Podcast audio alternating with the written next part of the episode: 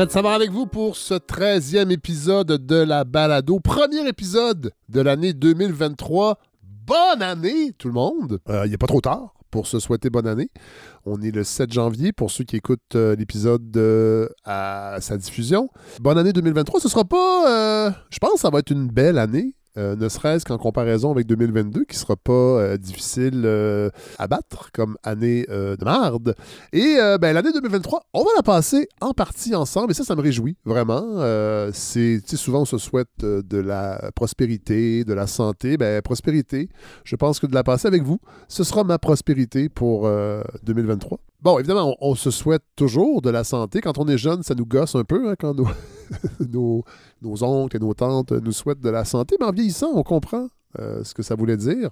Euh, moi, je me suis claqué une influenza à la toute fin de 2022. Ça a été quand même assez violent. Ça faisait, long... ça faisait au moins 5-6 ans que je n'avais pas eu la grippe. Au début, on pense toujours que c'est la COVID, mais non. Euh, et même à, ma clinique, on m'a dit que c'est vraiment l'influenza qui a frappé fort cet automne. Beaucoup, beaucoup de gens, beaucoup plus que la COVID. Euh, et d'ailleurs, ça a fait un peu dérailler mon plan. Vous vous rappelez, juste avant euh, la pause du temps des fêtes, je vous avais annoncé, on j'avais ajouté cette idée d'un épisode sur le- l'histoire des bye-bye avec Jonathan Livernois, l'histo- l'historien Jonathan euh, Livernois. On devait se rencontrer même à Québec. J'avais préparé une petite escapade à Québec le 27 décembre pour enregistrer ça, qui aurait été mis en ligne le 29, mais malheureusement, l'influenza a changé les plans. Et de toute façon, j'ai su via les médias sociaux que euh, Jonathan avait eu la COVID, ou en tout cas quelqu'un dans sa famille avait eu la COVID. Ça arrive, là, je sais qu'il y en a qui m'écrivent des fois pour me dire Hey, t'annonces des affaires, puis finalement, on n'entend plus parler. Des fois, c'est des chroniques, c'est vrai. Mais bon, euh, il y a des aléas dans la vie, puis euh, il y a des choses que je ne peux pas prévoir, puis qui, changent en cours de route. Et ça, ça ça a été un bon exemple. Cela dit, on va le faire l'an prochain, parce que moi, ça fait des années que je rêve de me pencher sur l'histoire des bye-bye. Moi, je les ai- j'ai tous les bye-bye à partir de, la fin des années 60, le premier en 68, jusqu'en 2016. J'avoue que les, les- les- nouveaux bye-bye m'intéressent moins que les anciens. J'ai même pas vu celui de cette année encore. Puis j'avoue aussi que les, bye-bye de- depuis quelques années sont très tournés vers le monde de la télé avec des parodies sur Occupation Double, ces émissions-là. Puis moi, qui consomme pas beaucoup cette télévision-là, ben, je me. Je sais pas. Peut-être peut que je vais m'y intéresser quand ils vont. Quand le, le, le, le- le vernis du temps va s'y déposer. Parce que j'ai vraiment beaucoup de plaisir. Puis j'avoue, c'est mon petit espèce de plaisir coupable. À chaque mois de décembre, je, je me fais un calendrier de l'avant. euh, des bye-bye. J'y regarde en cuisinant euh, sur mon ordi, mettons, dans la cuisine, un peu en background. Des fois le soir aussi, euh, avant de me coucher, je me, claque euh, le début du bye-bye 1983. Et voilà, Euh, j'ai- j'aimerais ça un jour en faire une réflexion avec quelqu'un comme Jonathan Livernois. Ça pourrait être bien intéressant sur les thèmes abordés, comme- comment les bye-bye parlaient un peu de l'époque du Québec euh, sur le plan euh, des- considérations sociales et politiques et, aussi l'esthétique de ces bye-bye-là, les, les gens qui, faisaient, qui en faisaient partie, les grands moments, les moins bons moments. En tout cas, je pense qu'il y aurait, quelque chose avec, des extraits, évidemment, des extraits audio, puisque je les ai euh, archivés. Je pense que ça pourrait être bien, bien, bien le fun. Et on va le faire l'an prochain. On va se prendre d'avance parce que j'avoue que le 27 décembre, c'était un peu serré. Ça m'aurait. euh, des fois, je m'en mets trop sur les épaules parce que dans le fond, j'avais besoin d'une petite pause, au moins deux semaines, puis ça m'a fait du bien. Alors euh, voilà. La consultation sur l'avenir de la balado se poursuit. Là, on a fait la première partie. Plusieurs d'entre vous, vous êtes presque 250 à y avoir participé. Vous avez émis des idées sur ce qui était intéressant, ce qui était moins intéressant dans le format actuel, comment vous l'imaginiez, qu'est-ce qu'il pourrait y avoir? Et là, on, passe à la deuxième étape grâce à des formules mathématiques extrêmement complexes. L'équipe de Polygon a fait un tri sur, euh, au total, positif, négatif et choses qu'on aimerait y retrouver, c'était 728 Donc, il va y avoir, évidemment, grâce à la magie de la mathématique, on va écrémer tout ça. Et là, la deuxième étape, ça va être de l'ordonner, de la classifier selon vos désirs, selon euh, ce que vous pensez qui peut être possible. Voilà. Alors, euh, vous vous rendez sur lefredsavoir.com. Ceux qui sont inscrits par courriel, normalement, vous, avez reçu le courriel, vous allez le recevoir dans les prochaines heures. Sinon, même si vous n'avez pas participé à la première étape, vous pouvez participer à la deuxième étape en allant sur le fredsavoir.com. Tout de suite, en, arrivant sur le site en, en bas à droite, vous avez un onglet, vous cliquez là-dessus.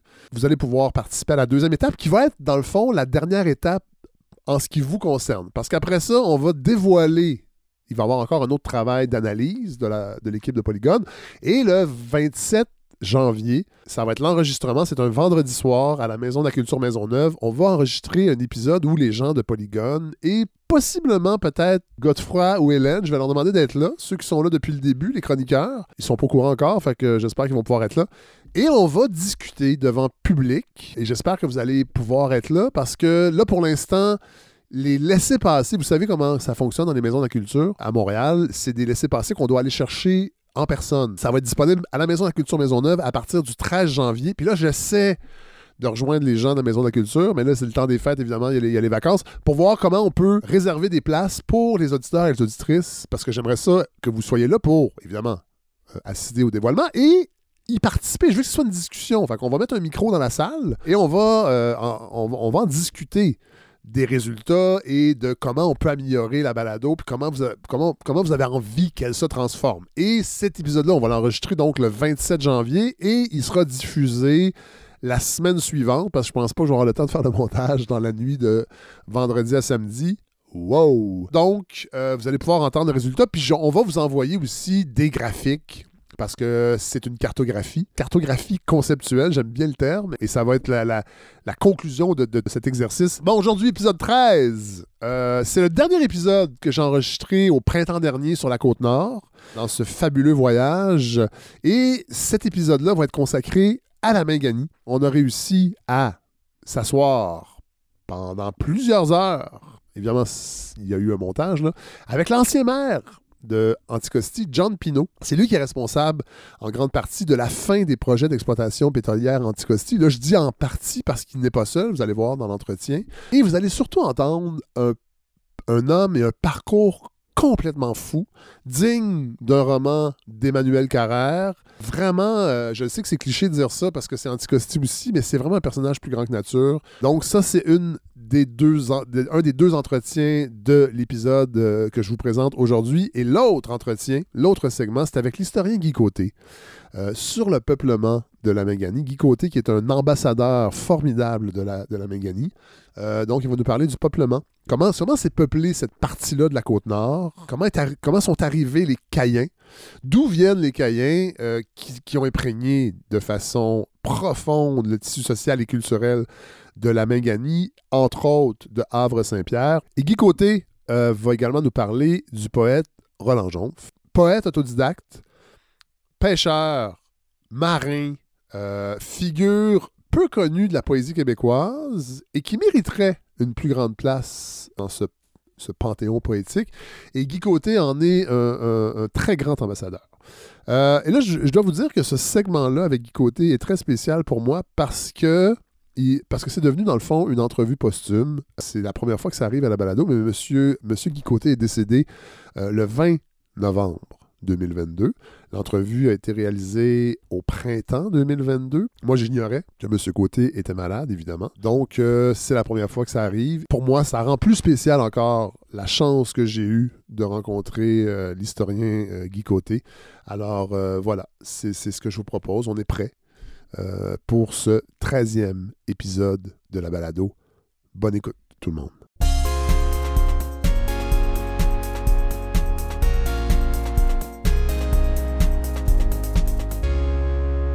Parlez-moi de vous, vous êtes euh, Guy Côté? Guy Côté, euh, né à Autrive, aujourd'hui euh, un secteur de Bécomo, qui assez tôt a vu la mère, ses parents, ses, les parents de sa mère, grands-parents maternels, le, le, le, comment dire, l'étampé du saut de la Côte-Nord, un petit peu plus encore que son père, qui lui était gaspésien. Puis, entre autres, descendre en Basse-Côte de temps en temps, tête à la baleine, puis sur l'île de la Providence, puis passer une partie de ma jeunesse là de temps en temps en vacances. Sinon, euh, dans une ferme du côté de la Gaspésie. Mais surtout, je suis arrivé à Saint-Pierre à l'âge de 5 ans, puis je me suis euh, amariné tranquillement par les petits, si je parle euh, acadien comme il faut. Par les petits, je me suis amariné. puis c'est comme ça que je suis devenu un caïen naturalisé. Alors, bon, OK. vous êtes ici pour nous parler de Roland Jonf, mais avant ça, on va parler, juste pour comprendre la Côte-Nord, les dénominations hautes basse. Je sais que pour vous, là, ça doit être tellement du J'ai réchauffé. l'impression de me retrouver à l'émission de, de, de l'autre, là, à Montréal, le, samedi matin. Là, Le Bigot? Qui- Le Bigot. Bon. qui, euh, qui- Je sais pas si c'est un compliment, mais euh, mes auditeurs et auditrices n'écoutent pas nécessairement le bigot. Alors, on va, on va le faire pas longtemps, puis après ça, on va passer au, au, Oui, crun- au oui, crunchy. Quand on parle de la Côte-Nord, dans les faits, euh, on l'a, on l'a souvent associé. Disons que c'est principalement la création de, de la région administrative de la Côte-Nord par le gouvernement du Québec dans les années 70 qui va faire qu'on sépare cette grande Côte-Nord-là en territoires. Oui. Puis Parce comme... que c'est immense. Oui, oui. Puis comme, comme on, est encore redevable au Saint-Laurent de lui reconnaître euh, que c'est par là qu'on circulait pendant très, très longtemps, mais les termes de haute, moyenne et basse se réfèrent justement euh, à, à ces- à le fait d'être en aval ou en amont de ce Saint-Laurent-là. Et donc, quand on est en amont, on est près des montagnes, ben, on est en hauteur normalement. Oui. Donc, on est en Haute-Côte-Nord, Oui. comme il existe le Haut-Saint-Laurent, Oui. comme il existe la Haute-Gaspésie, même si on n'en parle pas souvent. Oui, c'est vrai. la- Le Haut-Richelieu, moi, Oui, j'ai le Haut-Richelieu, à Saint-Jean, qui était le Haut-Richelieu. Oui. Donc, ces termes-là, euh, déjà, euh, vous les comprenez un peu plus, vous les comprenez déjà en partie, mais euh, vont faire que donc la Haute-Côte-Nord, un territoire entre la rivière Saguenay et la rivière Moisy, Oui. euh, est considéré comme la Haute-Côte-Nord. Euh, ce qui est situé entre la rivière Moisy et la, rivi- et la grande rivière Natashquan et la moyenne Côte-Nord, dite Mingani aujourd'hui. Oui. Puis ce qui est euh, à l'est de la grande rivière Natashquan, euh, c'est la Basse-Côte. Mais dans les faits, il y a plus précis que ça. Il y a au Bon. niveau du peuplement le fait que la Haute-Côte-Nord a été peuplée par des gens de Charlevoix, des gens du Saguenay, des gens de- du bas du fleuve Ouais. principalement. Ouais. Contrairement à, à la moyenne Côte-Nord qui a été peuplée par des gens des îles de la Madeleine et de la Gaspésie surtout. Ouais. Et contrairement à, à la basse côte, qui a été peuplée en partie par des francophones du bas du fleuve, et beaucoup par des Terre-Neuviens dans Ah. un autre mouvement. Donc, elle est beaucoup anglophone, Oui, la basse oui, côte. oui. Puis, euh, d'ailleurs, euh, on l'appelle Lower North Shore, on l'appelle the Coast. Oui. Euh, les, gens, les gens de la basse côte disent the Coast. Oui. Puis, donc, on a chacun nos caractéristiques au niveau histoire, au niveau peuplement. Puis c'est ça aussi qui caractérise chacune de ces sous-régions-là de la Côte-Nord. Et là, vous, vous êtes basé maintenant à, En Mingani, en moyenne Côte-Nord. Ouais. À euh, Havre-Saint-Pierre. Havre-Saint-Pierre, oui, tout à fait, Ouais. euh, depuis 55 ans.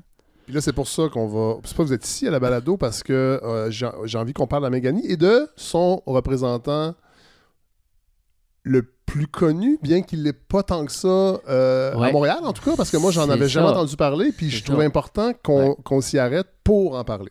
Si le grand Gilles s'est fait connaître de par le monde, Gilles Vigneault. le petit Roland, ou le, le poète Oui. De la Mingani, comme on l'appelait, il s'est surtout fait connaître en Mingani. Ouais. Euh, puis, euh, quoi qu'il a fait des, des présentations à Terre des Hommes, il est allé en France aussi, il s'est fait connaître ailleurs un peu, mais c'est principalement pour accueillir la visite, pour euh, parler des siens, que Roland Jonf, en tant que secrétaire trésorier de la municipalité d'Havre-Saint-Pierre, a débuté des présentations dans les années 70 Ouais. à des gens de l'extérieur, parfois aux siens aussi sur demande, Ouais. pour expliquer ce qu'il avait vécu, ce qu'était notre village, ce qu'était la région, Ouais. ce qu'était le passé des siens, et surtout, surtout, parce que l'industrialisation était arrivée en, en assez grand, gros gens comme devant, là, je pourrais dire, en Ouais. Saint-Pierre, avec une mine de titane, euh, Ouais. que, euh, je, je pense à une des premières chansons que Gilles Vigneault a créées, là, Fer et titane, sous les savanes, sous le soleil du cuivre et tout ce qui doit suivre. Enfin, donc, euh, c'est arrivé. Et lui qui avait connu Roland Jonf, l'époque des pêches, l'époque difficile de la pêche à la morue, au flétan et tout, s'est dit c'est pas vrai qu'on va tout oublier ça. Ouais. C'est pas vrai qu'on va oublier tout le labeur, tout le travail, tout le chiennage, la talbature qu'on a vécu pour, euh, pour dire il n'y a rien que le fer et le titane. Ouais. Non. Ouais. Fait que il s'est positionné déjà les années avant, mais les années, déjà dans les années 40, à écrire la petite histoire du village. Même à collectionner des photographies des anciens. Collectionner des informations. Et par les petits, comme on dit par là-bas, par les petits, donc petit à petit, euh, colliger tout ça, puis en faire des archives, Puis, euh, tout d'un coup, découvrir que la poésie, comme il avait découvert Genèse avec Lamartine et toute une série d'autres poètes qu'il lisait dans l'encyclopédie de la jeunesse, faire que cette, euh, cette concentration-là de mots sous forme de poèmes. Devienne une partie d'une façon pour lui de, de contenir un souvenir ou un fait ou Ouais. une personne, une personnalité. Et vous, et vous, cet aspect-là de la Côte-Nord, mais de la Minganie, j'imagine euh, particulièrement, la littérature, c'est ce qui vous occupe en tant que chercheur. Vous êtes chercheur. Oui, Aussi, oui, je suis chercheur, historien. je suis historien, mais collectionneur. Ouais. Collectionneur de livres anciens, collectionneur de, de- de cartes postales, etc., de tout ce qui me concerne. Je suis un peu comme Roland Jean, c'est-à-dire que j'ai été euh, frappé euh, dès le début par le saut de- du, du régionalisme, de- du, du- du- du localisme. Ouais. Je, je suis arrivé dans un village où ma culture n'était pas celle qui était présente. Ouais. J'étais un gars en partie de par en bas à cause de ma mère, Ouais. puis en partie de la Haute-Côte-Nord. Puis le fait acadien, je ne le connaissais pas. Les Madelinos, euh, j'en avais jamais vu de ma vie. là. Ouais. Puis des descendants de Madelino, m- encore moins aussi. J'arrive à Havre-Saint-Pierre, on n'agace pas le monde, on les attire. On fait pas dur, on fait frémir. Euh, on, on, on va pas à quelque part, on va s'éviter. Euh, on, on renverse pas une tasse de café, mais on chavire une tasse de café. En tout cas, plein d'images Ouais. comme ça sont présentes dans le langage. Puis, euh, j'en arrive au point que, bon, ben, je, je, je, je- m'amarine, comme, comme Ouais. toute personne qui va arriver de l'extérieur. Puis, euh, si, si, si je m'amarine pas, ben, je vais être toujours considéré comme un étrange. Ouais. Donc, un, un étranger qui veut pas s'amariner, puis qui, qui, qui parle rien que des gens de l'extérieur, puis qui, euh, en tout cas, qui, qui, qui a une vision un peu euh, avec des, des œillères, là. ce qui n'est pas le, genre de- de- le cas des Madelinos puis leurs descendants, qui sont des gens très généreux puis très ouverts d'esprit. Donc, euh, je découvre ça, je suis, je suis confronté à, à- à une réalité qui n'est pas la mienne. Ouais. Fait que je dois apprendre des choses, mais déjà ma mère, mon père m'ont induit là-dedans, dans ce chemin-là, parce que mon père est gaspésien, puis ma mère est une, une fille de par en bas qui, euh, qui a aussi ses mots, ses expressions, puis son vécu, mais son vécu maritime.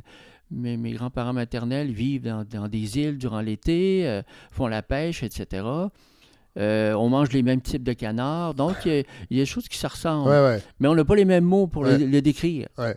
Mais j'apprends ces mots-là. Je vais à l'école à Havre-Saint-Pierre. Puis petit à petit, j'en arrive à découvrir le personnage de Roland Jonve parce que c'est le, le beau-frère euh, de mon voisin. Donc, euh, il va faire là un tour de temps en temps. Puis, euh, je vais à l'école avec une des filles du poète. Puis, donc, euh, il, il est quand même discret, le poète. là. Quand je suis garçon, là, il n'est pas... euh, Là, on parle de quelles années? En fait, Roland Jonf est décédé en 2000 3, en décembre 2003, dans la nuit du 8 au 9 décembre 2003. à l'âge de 86 ans. Oui, à marée haute, la marée était toute haute. euh, C'était la- les grands-mères. C'était la pleine lune. Alors ça, on a remarqué ça, hein, parce que c'est un marin, euh, c'est un fils de marin. Puis... Mais il a fait beaucoup de choses. Ah oui, oui, il a fait beaucoup de choses. Il n'est pas seulement marin. Non, non, non, il a été marin dans sa jeunesse, pêcheur avec son père, ses oncles. Puis, euh, dans la suite, il est devenu euh, bedeau, Oui. donc sacristain à l'église. Puis, dans la suite, il est devenu secrétaire municipal. Ouais. Mais au travers de tout ça, il a commencé à écrire, mais de façon un peu cachée. Il n'a pas publié avant sa retraite. Ah oui, ah, ça, je, je l'ignorais. Oui, Parce oui. son premier recueil, euh, publié à compte d'auteur? Non, le premier est publié euh, euh, grâce à la demande de Radio-Canada et de, de- de- des éditions Le Méac, de l'eau salée dans les veines. Oui. Ben, euh, il connaît, euh, à cause d'une conférence qui- qu'il a fait euh, dans une émission à la télé, euh, encore connue de bien des auditeurs, à savoir Le Jour du Seigneur. Oui. Dans la chronique du chêne de Membré, ben, Roland Jonf va être demandé par quelqu'un du village qu'il connaît, qui est un père blanc, et le père Julien-Marie Cormier, puis qui lui demande Moi, je suis recherchiste pour cette émission-là, monsieur Roland. Ça vous tenterait-tu de venir parler de votre foi, puis de parler du village, puis comme pêcheur, ancien pêcheur, comment vous, vous avez vu ça, euh, etc., comment c'était la vie à Saint-Pierre, etc. Roland Jonf lui dit OK, je vais comme te présenter un diaporama que j'ai monté, puis je vais te lire peut-être des extraits de poèmes. Oui, oui, monsieur Jonf, c'est ça qu'on veut. Ouais. Puis ça, c'est filmé. Puis l'émission connaît un succès. euh, est, est rediffusé plusieurs Ah, ouais. fois.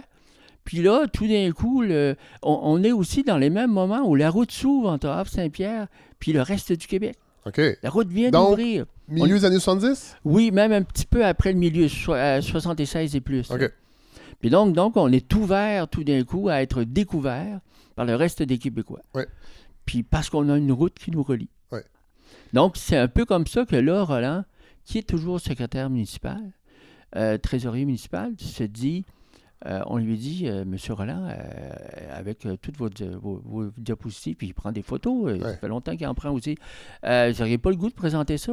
On a des demandes des fois aux visiteurs, puis tout ça. Bon, pourquoi pas? Des fois même, il présente ça à des fonctionnaires, son petit diaporama, là, Ah. qui parle des îles de Mingan, puis de ce qu'il a vécu quand il était jeune à la pêche, puis qui parle du village, c'est quoi l'hiver à Saint-Pierre, Ouais. puis les, les- le blast, le, le monde qui le cille à, à la municipalité parce que le, le- le rue est mal déblayé, Ouais. puis etc., etc. En tout cas, toutes sortes de petites histoires qu'il rapporte, comme en même temps, il, il rapporte des histoires du temps passé. Il l'a vécu, ce temps-là. Puis il a vécu... Il y a quel âge, là, dans ces Ah, à, à- Mais parce à que- ce que- moment-là, il y a presque 65 OK, ans. OK, quand même, OK. Ouais, Ok. ouais, ouais. Puis, Et là, corrigez-moi, excusez-moi, je vous interromps, euh, Guy Côté. Corrigez-moi, mais j'ai l'impression aussi que vous dites la route est construite, donc vous, Havre-Saint-Pierre est rattaché au Québec. C'est le premier gouvernement du Parti québécois. Et j'ai l'impression, moi j'étais jeune, j'avais 7 ans à l'époque, en 78, j'ai l'impression qu'il y a un appétit aussi. Euh, on, on- on- on remarque entre autres en musique un retour du trad qui redevient une Mhm. musique que- qu'on veut écouter. Euh, la je pense que la, la montée de la fièvre nationaliste aussi, il y a un appétit pour découvrir Ah oui. ce qu'est le Québec. Ah oui, la loi 101, le, le- le- tous les, comment je dirais, les régionalistes, là, Ouais. ils, sont, ils sont bien vus, là, Ouais. parce que là, ils sont écoutés. Euh, L'OPDQ, l'Office de planification et développement du Québec, fait le tour du Québec. Ouais. Même, euh, elle rencontre Roland Jonf, puis le conseil municipal. Euh, Roland Jonf est, est- est impliqué dans la, la- dans la création aussi de la, de la voyons, de, d'une loi qui va euh, protéger les îles de Mingan, Ouais. un peu comme Ouais. le Rocher-Percé puis l'île Bonaventure l'était, la loi des biens culturels. Donc, euh, euh, les îles de Mingan deviennent euh, une réserve. euh, comment, voyons, c'est. euh, J'oublie l'appellation exacte, là. mais est protégée par une Ouais. loi Ouais. des biens culturels, comme je disais, une loi du ministère des Affaires culturelles de l'époque, ministère de la Culture aujourd'hui et des Communications. Ouais. Et donc, elle est, ils sont protégés. Denis Vaugeois vient sur place, René Lévesque vient faire son tour, il vient inaugurer la maison, ce qui s'appelle le Centre d'interprétation de l'archipel de Mingan au début, qui va devenir aujourd'hui la Maison de la Culture Roland-Jean. Oui. Oui. Et qui, euh, qui, qui voit... euh, les Caïens, tout d'un coup, avoir un- euh, les Caïens, les habitants qui voient les Caïens, donc, avoir une place qui est comme le premier bâtiment patrimonial préservé et, et- et mis en valeur à. Saint-Pierre. Puis là, tout d'un coup, c'est une place, une exposition qui parle des îles Mingan, puis un peu de l'histoire du village, puis des activités, puis euh, un service d'interprétation de l'archipel de Mingan, le SIAM. On riait, on avait l'impression d'être un, un groupe Très euh, comme le KGB ou d'autres. Enfin, mais euh, puis Roland Jean, au travers de ça, ben, commence à faire des présentations. Oui. Puis là, c'est pas n'importe quoi, là, ces présentations. Puis euh, au travers de sa vie, c'est un, spectacle, j'imagine. oui, oui, puis il récite des poèmes. C'est qui ce gars-là qui nous récite des poèmes, puis qui nous parle d'histoire de son village, puis qui a un accent assez marqué, Ouais. c'est air cassé, euh, c'est, euh, puis qui, qui nous révèle des mots, puis en même temps qui nous révèle l'histoire. Puis là, tout d'un coup, les gens tombent sous le charme. là. Il, y a, il y a un exotisme Ouais. qui est là. là. Ouais. Puis euh, il y a quelque chose, mais comment ça se fait qu'on n'a jamais entendu parler de vous? Monsieur Jonve de lui répondre parfois, Ben, vous savez, euh, les trésors, c'est souvent caché. là. Tu sais, euh, on était loin de Montréal, on était loin d'ailleurs, puis les gens ont, euh, ont juste les îles de la Madeleine dans la tête, là, tu sais. euh, Ouais. Ils pensent que des petites caddies, là, il y en a rien qu'aux îles de la Madeleine, là. Ah, tout d'un coup, ils vont à Lac-au-Saumon, euh, aux- euh, en Gaspésie, ils vont à Bonaventure, ils découvrent qu'il y a des Caïens là aussi. Il y a Maria aussi en Gaspésie. Il y a bien des places où il y a des Madelinots acadiens, euh, ou pas, pas Madelinots, comme, comme il y a d'autres Acadiens ailleurs sur la côte. En acadien, on n'agace pas quelqu'un, on le latine. euh, en acadien, on n'est pas chaviré, on est capsaillé. euh, et on emploie, on a un vocabulaire, on a un parler, puis on a une couleur. C'est ça, donc les gens découvrent avec. Ouais.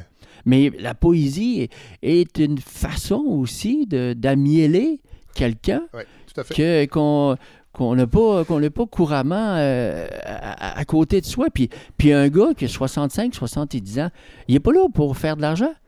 Euh, au début, il n'y a aucune présentation, il n'y a aucune chose à présenter, M. Ouais. Jean. Hop, euh, tout d'un coup, oui, il a son livre de l'eau salée dans les veines. Ouais. Mais là, tout de suite, il découvre, hey, euh, c'est vrai, je pourrais me servir des poèmes que j'ai déjà faits, puis faire un autre petit recueil. Fait que c'est là, après ça, c'est à l'écoute du temps. Après ça, c'est... euh, enfin, il va, il va créer comme ça une dizaine de recueils de poésie qu'il va publier à compte d'auteur, euh, puis qu'il va présenter aux gens. Bon, c'est ça. Là, il y a, là, il y a- il y a- présentement, il y a un, un- un engouement pour la poésie. Euh, Moi, Mhm. je le sais parce que je travaille à, cette année-là à Télé-Québec, puis on, on le sent beaucoup au travers, entre autres, de Simon Boulris, qui met beaucoup de l'avant euh, la nouvelle poésie. et pourtant, Roland Jonf n'est pas si présent. Puis je le dis parce que pour préparer cette rencontre-là avec vous, Guy Côté, euh, le recherchiste de la balado, qui, qui étudiait en littérature, ne connaissait pas Roland Jonf, se met à fouiller dans la littérature savante, donc des chercheurs en littérature québécoise, pour se rendre compte qu'il est très peu présent, Roland Jonf. Et lui, je le salue, c'est Kevin, le- à la recherche, qui dit J'ai l'impression qu'il a été snobé un peu par les milieux littéraires du Québec, euh, parce que, et là, c'est une hypothèse, vous me direz si on se trompe, Ouais. euh, il publie surtout à à compte d'auteur. Ça, c'est souvent regardé de haut dans les milieux littéraires. On n'a pas l'aval d'une maison Ouais. d'édition prestigieuse. Euh, il n'est pas dans le réseau officiel. Euh, et aussi, les maisons d'édition ne poussent pas. pu- Puisque vous n'êtes pas avec une maison d'édition, vous ne serez pas marketé, entre guillemets. Euh, Roland Jonf termine son parcours scolaire à 14 ans. Et ça Mm. aussi, peut-être que ça, peut-être, ça lui, a nuit aux yeux. Là, je parle du milieu littéraire. Oui, oui, On s'entend que c'est, c'est bon. Euh, et il affectionne particulièrement le sonnet, qui n'est Mm. plus à la mode. Ouais. Euh, à la fin des- du 20e siècle, déjà, le sonnet perd de la vitesse. Euh, des- en fait, on, on considère que c'est dépassé. Alors peut-être qu'aujourd'hui, il souffre un peu de ça pour être reconnu à sa juste valeur. Les romantiques. Ouais. mais, mais dans les faits, il y a une mise en contexte à comprendre. C'est que Roland Jonf est fils de pêcheur. Il vit dans une région très éloignée du Québec. Puis euh, il, il vit dans une époque où la seule façon de s'instruire, euh, c'est-à-dire le but ultime de s'instruire, c'est soit pour être enseignant, c'est soit pour être religieux, Ouais, ouais. euh, Si on est chanceux notaire, médecin, ouais. ouais, notaire, médecin, avocat. Ouais. Mais euh, ses parents n'ont pas les moyens de l'envoyer pour faire des études comme ça. Puis lui, ben, il adore la mer, il, Ouais. il- il pratique la pêche avec, avec les siens. Puis, euh, puis euh, il est même secrétaire du, euh, du, voyons, de la coopérative des pêcheurs. Ouais. Donc, euh, c'est un des métiers que j'ai oublié de nommer tout à l'heure. C'est tout, tout- c'est toute première job, Ouais. secrétaire trésorier du- de la coopérative des pêcheurs du village. Ouais, ouais. Ben, il était à peine euh, secrétaire pour ce mouvement-là que des Pêcheurs Unis, qu'à un moment donné, euh, la compagnie minière arrive, puis là, tout est changé. là. Puis même lui doit abandonner la pêche. Ouais. Puis c'est comme ça qu'il devient sacristain Bedeau.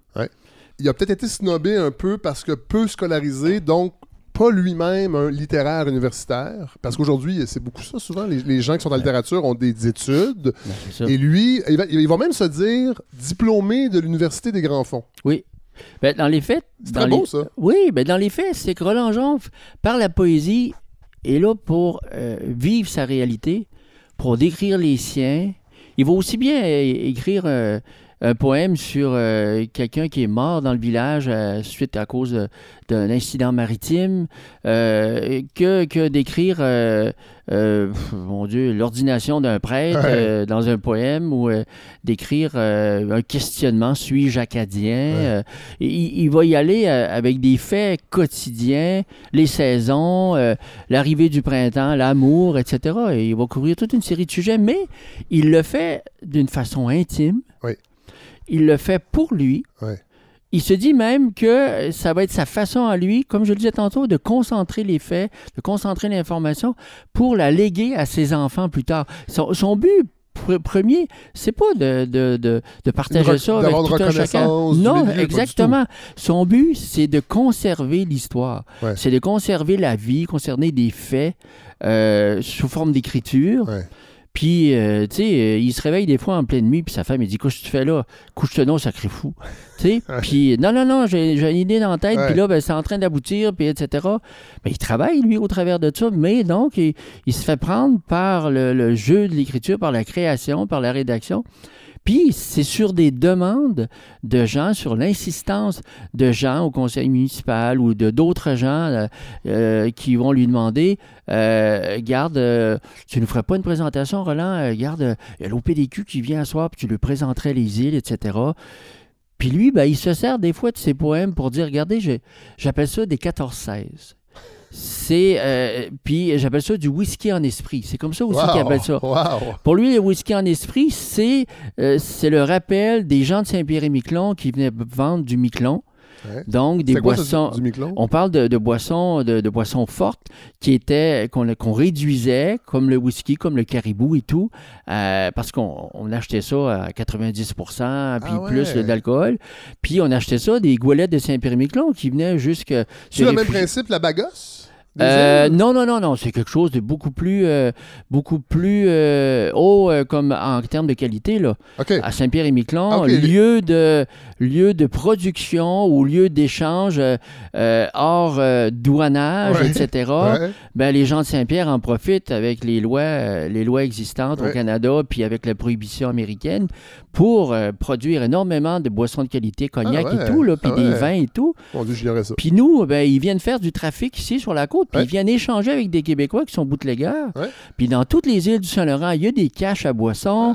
Ah. Euh, on, on se rend jusqu'aux États-Unis, comme la- la- la- le Québec est la seule province à l'époque de, de- à cette époque-là, ben là on parle des années 20, 1920 et tout, Oui. là, à pas connaître une prohibition. Voilà. Ben il y a tout un, un tout un trafic de boissons qui se fait, puis tout un réseau. Ouais. Mais nous, on est à proximité, on n'est pas loin de Saint-Pierre-et-Miquelon. Donc, tu passes ta commande, hein, ma fille se marie l'année prochaine, au lieu de faire de, de faire de la blé, de, de- la bière de, riz, puis de faire nos propres petites bagosses, là, garde, euh, ouais, oui, une coupe de bonnes bouteilles là, de Miquelon, puis euh, de canis, je devrais dire, parce que c'était fait en, en canis de métal, là, Ouais. pour, le, pour le Miquelon même, là, Ouais. qui était comme un whisky. Ouais. Fait qu'on réduit ce whisky-là, mais comme on voulait dire que c'était un whisky pur, on, dit était, on disait que c'était un whisky en esprit. Ah ouais. Donc, euh, il D'où- était. d'où, euh, les spiritueux. Ça- oui, c'est ça. C'est pas pour rien qu'on appelle ça spiritueux. C'est tout à fait ça. Donc, euh, Roland Jonf se sert de cette image-là, comme il va se servir de d'autres images Ouais. pour faire découvrir le- notre patois acadien, Madelino. Ouais. Puis, il va dire Je fais des poèmes un peu comme le whisky en esprit. Euh, Je concentre ça. À vous d'y mettre de l'eau, en m'entendant, puis en comprenant entre les lignes, qu'est-ce que j'ai voulu dire? Mais il le fait dans un but de- de- d'accueillir la visite, de faire découvrir le village. Il le fait pas pour euh, publier ni rien. Ah ouais. Puis c'est des gens de l'extérieur, puis c'est Radio-Canada, puis c'est les éditions Le MEAC Ouais. qui, qui avaient déjà commencé une collection avec les gens du- de, de- la chronique sous le chêne de Membré du Jour du Seigneur, qui, qui, qui décide Roland à publier ça. Puis là, qui quand il voit que ça se vend, ça se vend, ça se vend, ben, ça va devenir son premier produit dérivé pour, dans ses présentations de poésie l'été, surtout au début des fois à des autobus, Ouais. des groupes de voyage organisés qui arrivent à Saint-Pierre, de leur euh, de dire ben je vous ai présenté ça, si vous voulez un petit souvenir, ben ce petit souvenir là là, c'est ici que vous allez l'acheter. Ah ouais. Il va même racheter ses droits d'auteur à l'EMEAC Ouais. pour son livre de l'eau salée dans les veines. Ouais. Puis tous les autres livres, il va le faire à compte d'auteur. Pourquoi? Parce qu'il veut un produit local. Ah.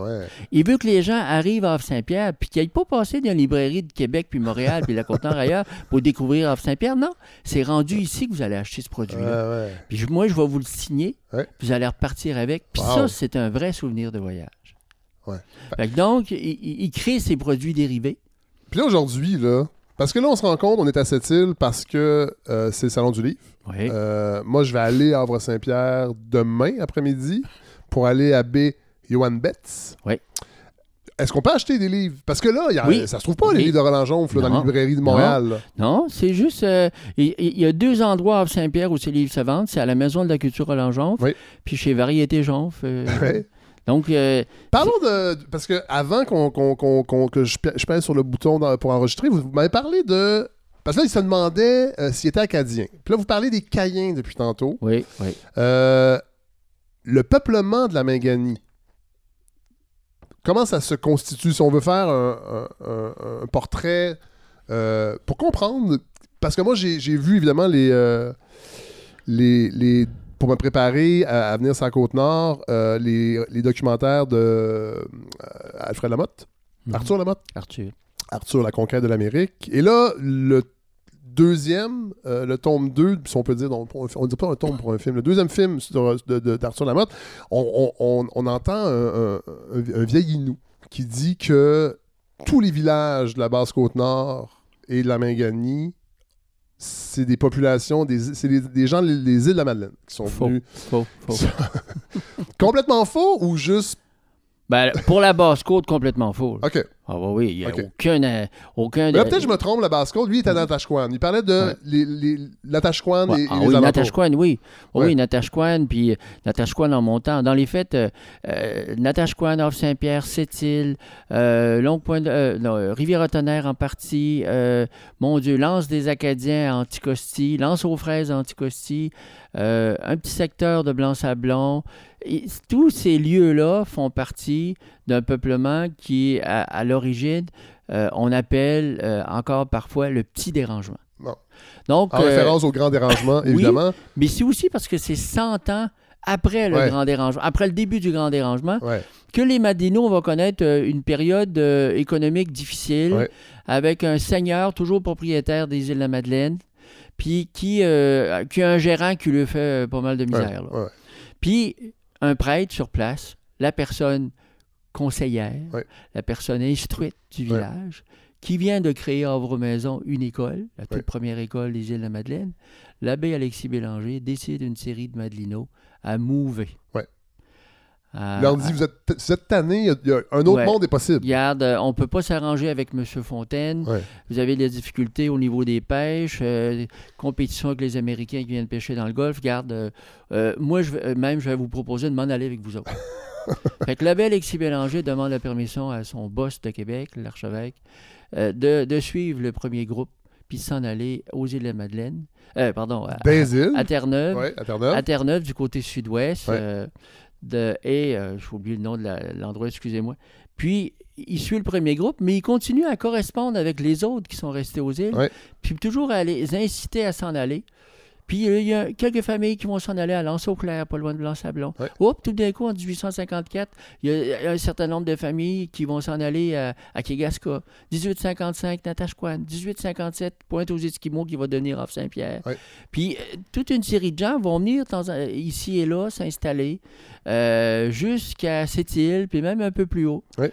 Et euh, ces gens-là vont constituer au- au-delà de 200 familles qui sont parties des îles de la Madeleine avec leurs bateaux, avec leurs goélettes, avec le, le ménage, Ouais. puis ils vont s'installer à demeure.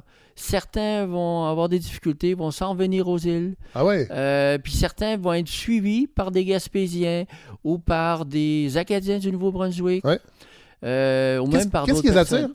Qu'est-ce qui les attire? Ben, premièrement, c'est un territoire qui, jusqu'à 1854, était fermé au peuplement.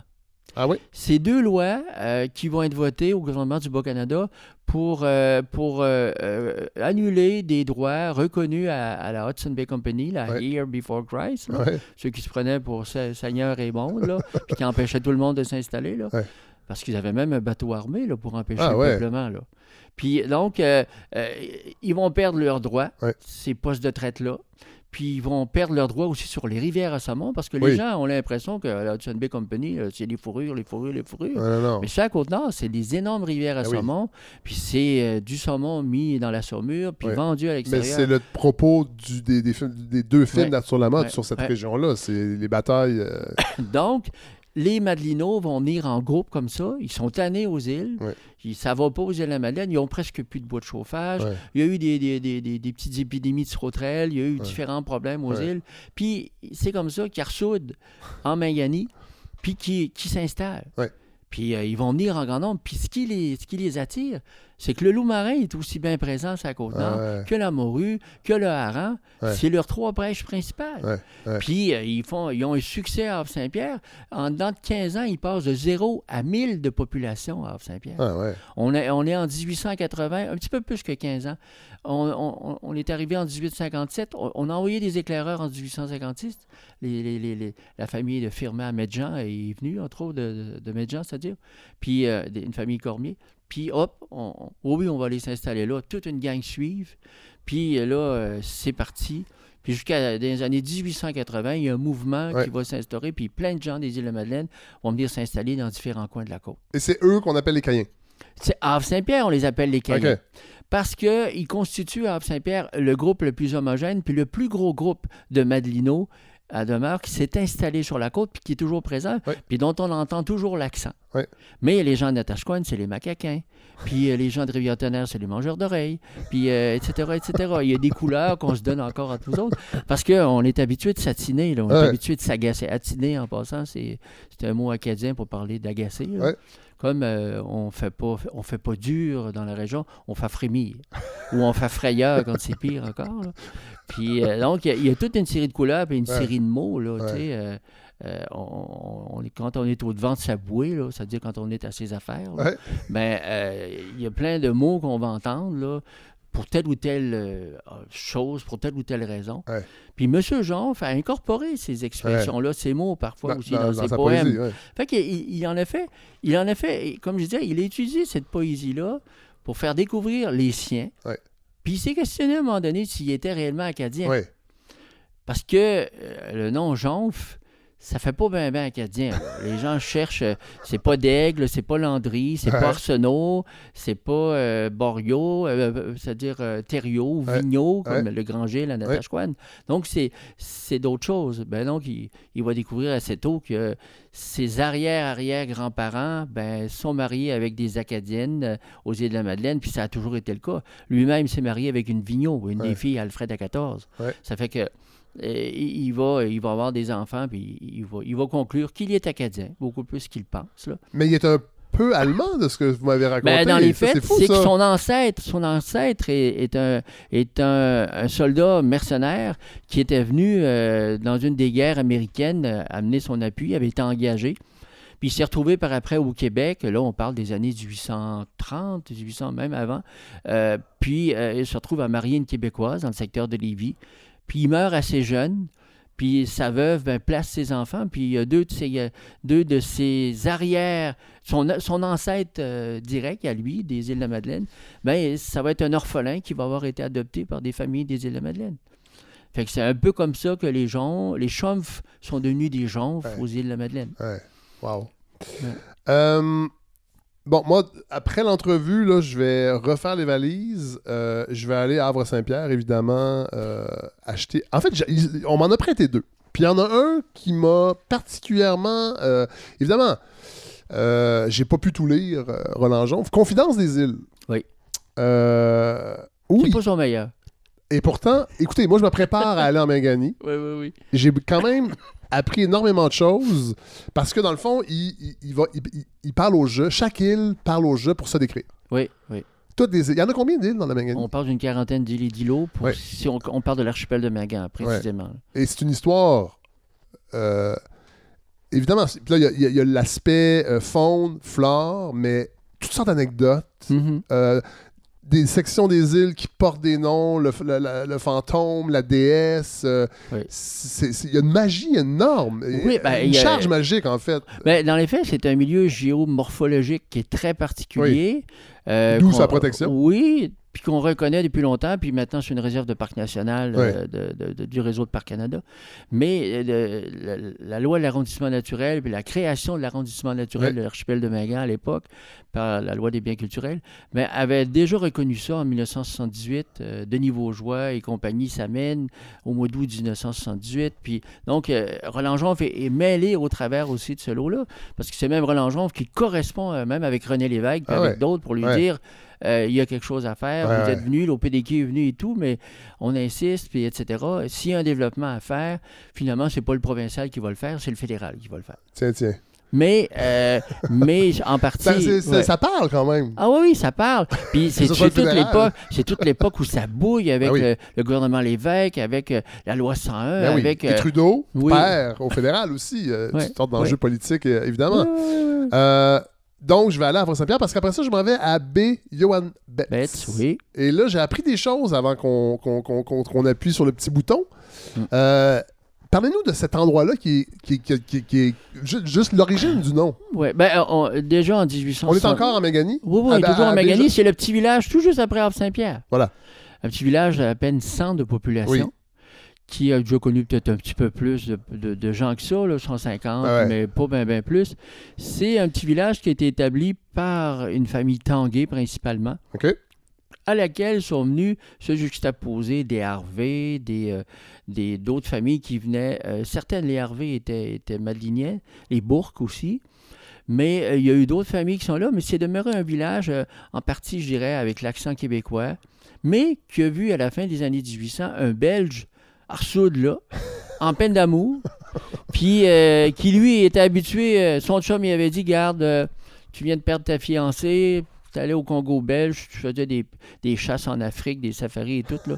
Moi, j'ai un camp de pêche, un camp de chasse sur la côte nord du Québec, là, euh, au Labrador canadien, qui appelle encore. Ah ouais. Puis, euh, garde, euh, ça me fait plaisir de te le passer. Va donc te changer d'idée. C'est des, c'est des gens avec un peu d'argent, là. Ah oui, oui, c'est des gens qui ont un peu d'argent. Euh, la famille Betts a son petit château en Belgique, puis j'oublie dans quelle région exacte. Ouais. Puis donc, ils sont bien nantis. Ouais. Johan a, a fait des études en vétérinaria. Il se destine peut-être à, à travailler dans ce domaine-là, mais euh, ça, sa fiancée meurt subitement, il est peiné, etc. Il vient changer d'idée. Ouais. Il tombe en amour avec la place. Il tombe en amour avec la fille du télégraphiste. Une petite tanguée, Adela. Puis, euh, il décide, il, il télégraphe à sa mère que ça va bien et tout. Ouais. Puis, enfin, à un moment donné, il télégraphe qu'il a trouvé l'amour de sa vie. Puis, Il s'installe. Ouais. Il s'est instruit une maison assez cossue, Ouais. Ce qu'on appelle le château Betts, d'ailleurs, puis qui existe toujours. Ouais. Puis c'est c'est quelqu'un qui a beaucoup de talent. C'est un peintre naturaliste aussi. Donc, euh, il y a des aquarelles dans la maison que euh, fait de la propre main de Johan Ouais. Betts. Puis c'est quelqu'un d'intelligent et c'est quelqu'un qui va développer une technique, un des premiers au Canada, euh, une technique pour élever en milieu artificiel les renards ou certains animaux à fourrure Ouais. pour faire des croisements, pour améliorer la fourrure et pour en faire un commerce. À l'époque où il y a la fièvre du renard argenté, Ah ouais. où même les hommes vont voir sur leur col de, de manteau une pièce de fourrure s'ils Ah, n'ont ouais. pas les moyens Ouais. de s'acheter un capot de chat. Puis euh, donc, euh, ils vont. euh, c'est comme ça que Johan Betts va faire son argent. Puis il va développer une technique, puis il va même par après euh, développer euh, une connaissance qu'il va partager comme chef vulpicole de la province de Québec, Wow. travaillant pour le gouvernement du Québec, Ah ouais. faisant des expositions, faisant des conférences, alors qu'il a quitté euh, Ouais. euh, Piastre B à l'époque, c'est le nom, l'ancien nom de B. Johan Betts.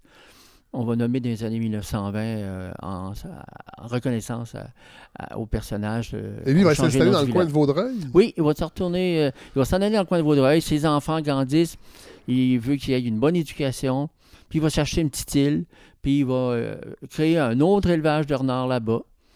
Puis, euh, donc, va, va élever du vison aussi, puis va être connu là, pour ses talents. Va publier euh, dans les revues euh, spécialisées du Québec, la revue du ministère de l'Agriculture, etc. Toutes Ouais. sortes d'informations Ouais. les- sur comment faire, quoi ne pas faire quand on élève des renards, quand on croise des renards, etc.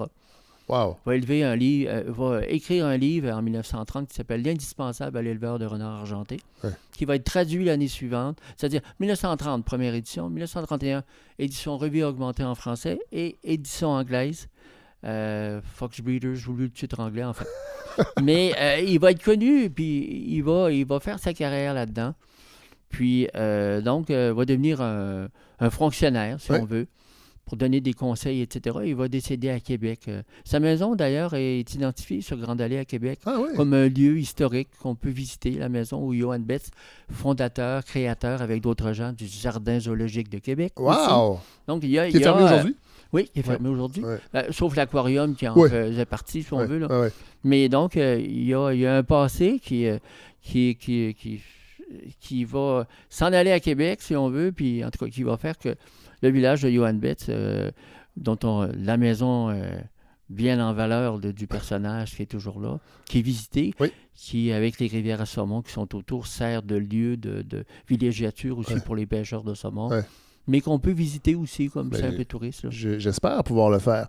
Bon, là, évidemment, je vais arrêter à Havre-Saint-Pierre juste avant. Qu'est-ce que j'achète de. Vous me dites là que Confidence des îles, c'est pas son meilleur. J'ai aussi à l'écoute du temps, mais ils sont prêtés, ceux-là. Il va falloir que je les rende. Si on veut découvrir réellement le personnage, son tout premier livre de l'eau salée dans les villes. Oui. Euh, il y a non seulement de la poésie qui est présente, mais il y a un interview, un long interview. Euh, L'interview de, de l'émission à Radio Ah oui, le, le, le, le qui est- verbatim. Qui est textu- textuellement, ou le verbatim qui est textuellement mis là en place, avec des photographies, avec des bouts de poèmes. Puis là, ben, la personne qui l'interviewait, on voit les questions qui lui étaient posées et tout. Là. Ouais. Puis là, on découvre, parce qu'il y a des mots acadiens, il y a, il y a des- il y a- il y a un langage, il y a son accent et tout là, dans cette, là, dans cette entrevue-là, qui a été popularisée, bien connue. Mais euh, on, va découvrir tout ça. Donc, l'eau salée dans les veines. Euh, il y a aussi peut-être ces derniers livres, euh, dont un que j'ai apporté, là, Oui. Entre la pêche et l'industrie. Ce sont tous derniers livres en 2002. Donc, euh, imprimé à compte d'auteur encore? Oui, Manuscrit? oui, manuscrit, oui, Il y a quelque chose de touchant oui, oui. de lire. Ah Oui, c'est dit dans ces trois derniers livres.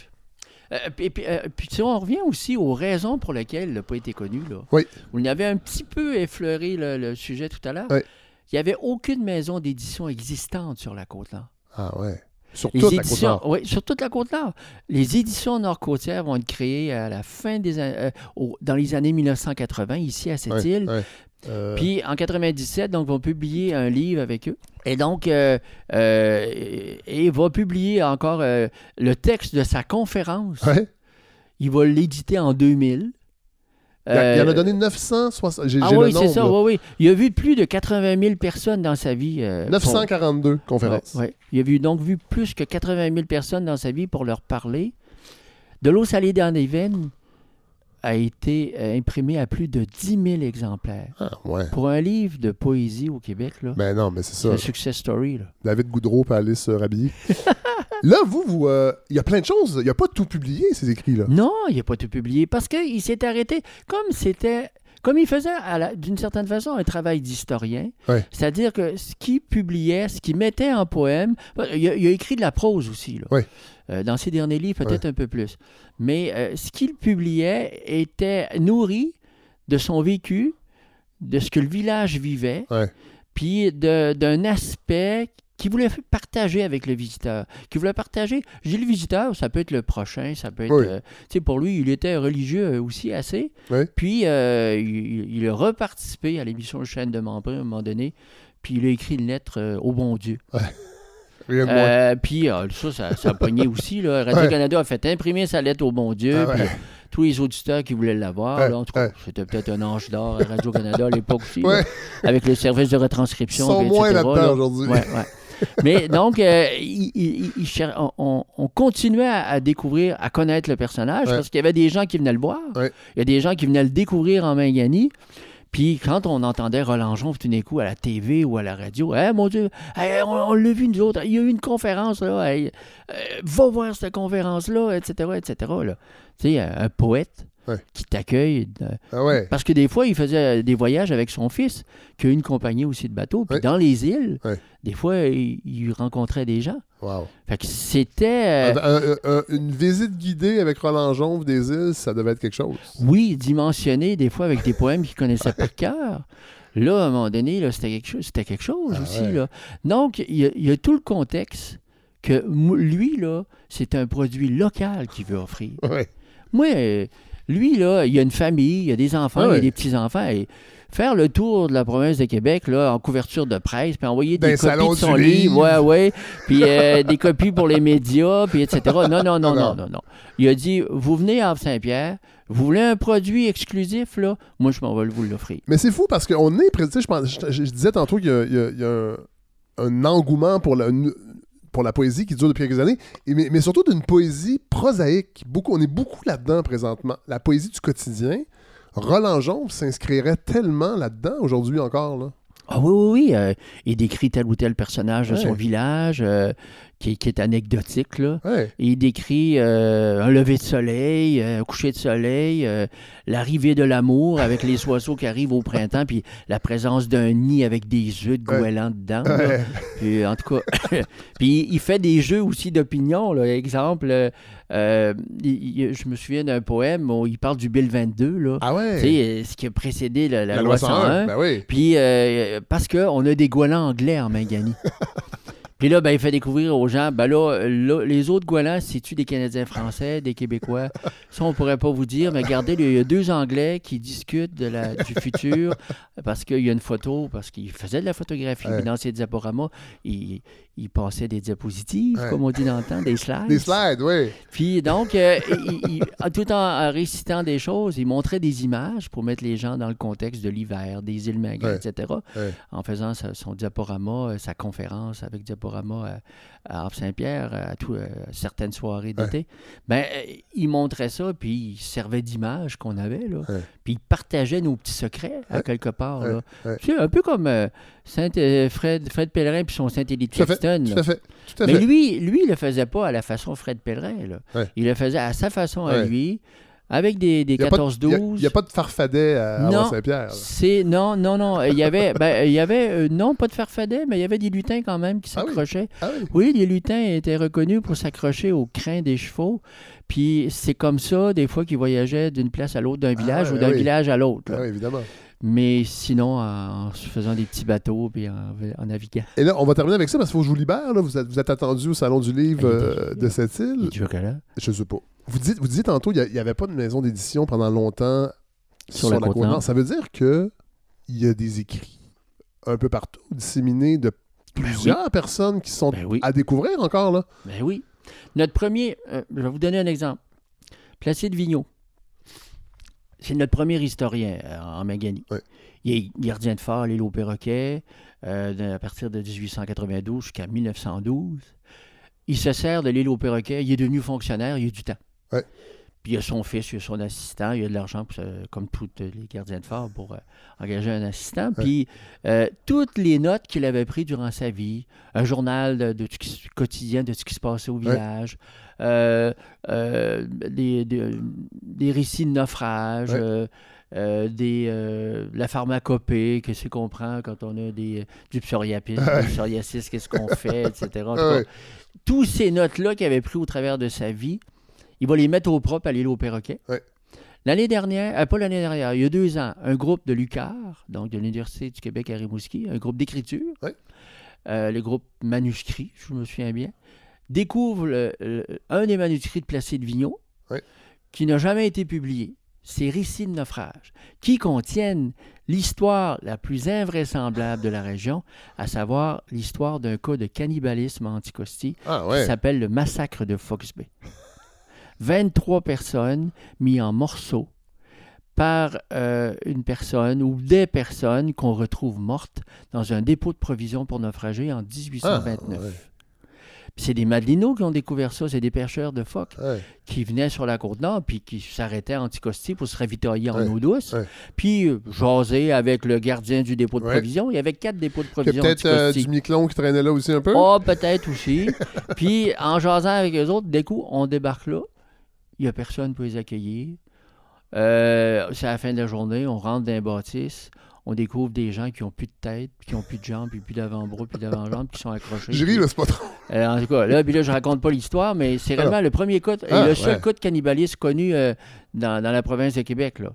Puis, donc, ce récit-là, Ah ouais. toute une série de personnes qui ont écrit sur Anticosti l'ont utilisé.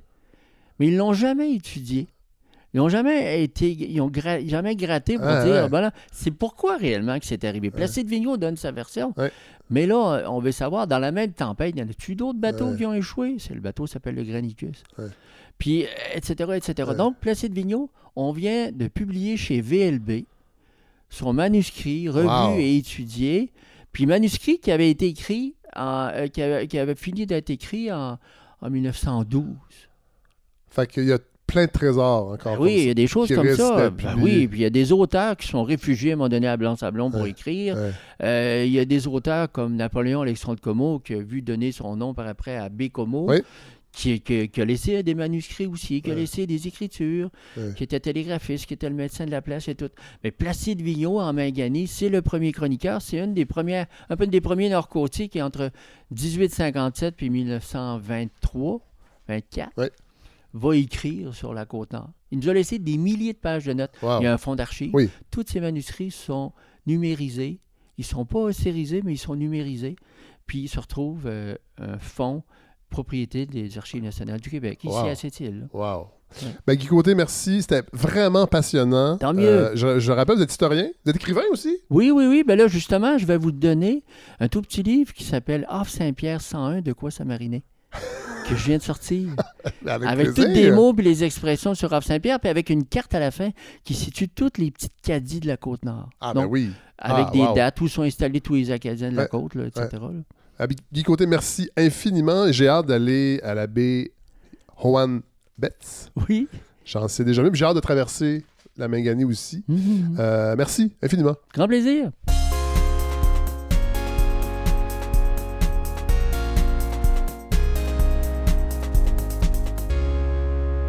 On va, on va commencer. OK. Ouais, OK. Donc, euh, on parle de. Quand on parle de on n'a pas le choix de parler d'Anticosti. Et là, j'ai la chance de rencontrer John Pinault, maire, maire d'Anticosti. Ex-maire. Ex-maire, vous êtes plus maire? Non, je suis plus maire. Ça se peut que je vous vois, mais je vais, je vais- à un moment donné, on va se tutoyer. Ah, je pensais que c'était... OK, depuis quand? Depuis les dernières élections, euh, Donc, 2000... Le, ben, récente, là. Oui, 2000, oui, le mois de euh, cette année, là. Bon, Ouais, OK. ouais. Ah oui? ouais, ouais, fait que j'ai fait six ans à la mairie, puis euh, maintenant, c'est mon... La personne qui était mon pro-maire à l'époque, qui est devenue maire. Mairesse, je Oui. devrais dire. une C'est une femme? femme, oui, c'est une femme. Ça s'appelle? Euh, Hélène Boulanger. Oui. Puis c'est... euh, D'ailleurs, c'est un, une conseil de ville à 100 de, de femmes. Ouais, ah ouais? ouais. C'est nouveau, ça, j'imagine. Ouais, c'est nouveau, c'est, comme je vous dis, c'est depuis le mois de novembre. OK. Bon, là, on va parler d'Anticosti. On fera pas toute l'histoire Non, non, d'Anticosti. Euh, cela dit, on va parler d'Henri Meunier. Oui. Parce que, bon, on s'est parlé un peu avant de, avant de débuter l'enregistrement. Et euh, moi, je, ce- bon, évidemment, il a donné son nom à, à la, à la- à la- à Port-Meunier. Personnage complètement excentrique. euh, les derniers reliquats du, du, du, du régime féodal seigneurial au Québec, c'est Anticosti que vous les avez vécus. Oui. Oui, donc oui, lui, euh, on parle de la période Meunier, donc 1885 à 1926. C'est ça. Comment on peut résumer pour les gens qui connaissent pas cette période-là? Qui Ben, était cet homme? Ben, euh, tu sais, ben, pour faire juste une petite vite avant, là, Oui, tu sais, avant, euh, Andy Costi, euh, Terre de Cayenne, grosso modo. là. Je veux dire, c'est- il y a des grands récifs à grandeur. Elle est fameuse pour ses naufrages, puis tout le là, les marins, les vitesses, c'était dur à coloniser, Ouais. etc. Fait que, tu sais, un, a peu- servi au séchage du poisson, entre autres, de ce que je comprends? un, un petit peu, mais vraiment Pas grand-chose. ouais. Mais, tu sais, a- c'est pas comme la Gaspésie, si Ouais. on veut. Puis, euh, par contre, euh, à un moment donné, dans des tractations entre euh, le continent et Ouais. Terre-Neuve, Ouais. Terre-Neuve revendiquait l'île, Ouais. c'était eux un bout de temps. Ils faisaient des essais, ça marchait pas, ils retournaient. Ça s'est fait pendant un bout de temps, ça a changé de main Ouais. aussi, Plusieurs fois? euh, plusieurs fois Ouais. euh, avec des, des tentatives de, de colonisation qui ont tous avorté euh, une après l'autre. Fait que Meunier, lui, ben, c'est un, un richissime français, Chocolatier. chocolatier, hérité d'une fortune quand, quand- qui arrive au monde et qui a une passion pour la chasse-pêche. Ouais. Fait que lui... C'est un Français? C'est un Français. Il, euh, il cherchait une- à faire l'acquisition d'une île privée, une île partout, quelque part dans le monde, pour pratiquer ses, ses- les Ouais. sports avec Faire ses une chums. réserve phonique Ouais, personnelle. Oui, puis pas de borderer avec le commun des, des peuples. Non, hein, non, tout ça. Fait qu'il tombe sur Andy Costi et euh, il a retrouvé tout, en fin de compte, les, les, euh, les, les- si on veut, les créanciers de les compagnies qui avaient assez de coloniser. Il achète tous les, les partis. C'est une euh, compagnie anglaise qui avait l'île? oui, oui, oui, Ouais. c'est ça. Il, a- il achète euh, tout, puis il devient l'unique propriétaire. Ouais. Fait que, tu sais, à l'époque, ben, il y a, il y a très peu de monde à l'île. Ouais. Il y a une petite colonie de, de pêcheurs qui sont à un endroit qui s'appelle Lance aux fraises. Euh, que eux, à, à l'origine, c'était des gens qui partaient de la Gaspésie, euh, des îles de Madeleine, un peu du Nouveau-Brunswick, qui allaient pêcher sur le banc parent, qui, qui est au nord, à, excuse, à l'ouest. Ouais. Puis qui est euh, un- un banc qui était très poissonneux. Ouais. Ils séchaient leur morue, puis après ça, ils traversaient à l'automne, et retournaient chez eux. Puis avec le fil du temps, mais euh, il y, a- il y a des gens qui ont commencé à s'établir, puis faire une agriculture de subsistance. Ouais. Puis- fait, il y avait une petite colonie de gens-là. Puis il y avait une autre colonie complètement à l'est de l'île, qu'eux autres, ils étaient quasiment des naufragés. Là, Ouais. Ils étaient pris là. C'est des gens qui avaient été apportés par une compagnie qui s'appelait The Foresight Company pour coloniser l'île. C'était des Terre-Neuviens. Ouais. Et euh, la compagnie a fait faillite, puis eux autres, ils ont resté pris. En fait, on ils ont été amenés par la compagnie pour tenter d'exploiter les ressources Tout à sur fait. C'est l'île. vraiment. euh, La compagnie a fait faillite, puis ils ont levé les feutres. Eux autres, ils sont là. Ils, ils ont installé une- leur claim to fame, c'est qu'il y avait une cannerie d'homards euh, Ah ouais. à l'est de l'île, puis c'était tout. Puis souvent, tu sais, le, ben, le gouvernement, même le gouvernement, il fallait qu'il envoie des, des ravitaillements en hiver Ah parce ouais. qu'il y avait rien. Fait que, Ouais. Meunier achète l'île, il y a un homme de confiance qui est. C'est, c'est pas un employé, c'est un de ses chums, un, un euh, qui lui a dit. Georges Martin Zédé, c'est ça. Bon. Zédé, Zédé, on a fait nos Alex- recherches. Alex, c'était un peu un enfant de chienne, mais il était rough, là, tu sais. Ah ouais. Ah ouais. C'est- mais- C'était c'était l'homme de main. C'est ça, Ouais. c'est ça. Fait que là, lui, lui euh, euh, avec Meunier, ben, ils, ont, euh, ils ont établi des règles. Oui. Tu sais, tu peux pas avoir de chien, tu peux pas avoir de fusil, tu peux pas chasser, tu peux, tu peux rien faire. Tu vas travailler, pas Meunier, point final de la ligne. Puis, fait que, euh, il va voir tout le monde, puis ils disent, regarde, vous pouvez rester sur l'île, mais... À voici- notre façon. Voici, voici les règles, puis Ouais. si vous voulez suivre ça, tant mieux. Puis, hey, c'est encore le fun, on va vous payer en plus pour Ouais. travailler pour nous autres. Ouais. Fait que, évidemment, la plupart des gens ont dit oui. Sauf, Parce qu'ils sont déjà là, ils vivent là, c'est- leur vie. C'est ça. Puis, tu sais, pour beaucoup de gens, évidemment, c'était pas la grande richesse. là. Non, on parle, on parle des années. euh, donc, De 1900, début C'est ça, 1900. c'est ça.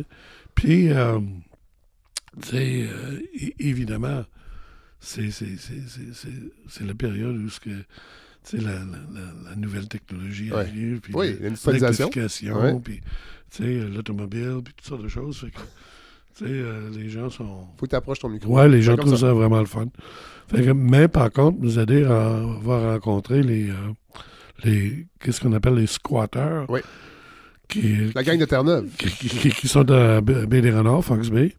Puis ils les comptent tout ça. Puis euh, bon, mais eux, évidemment, c'est une gang de protestants. Ouais.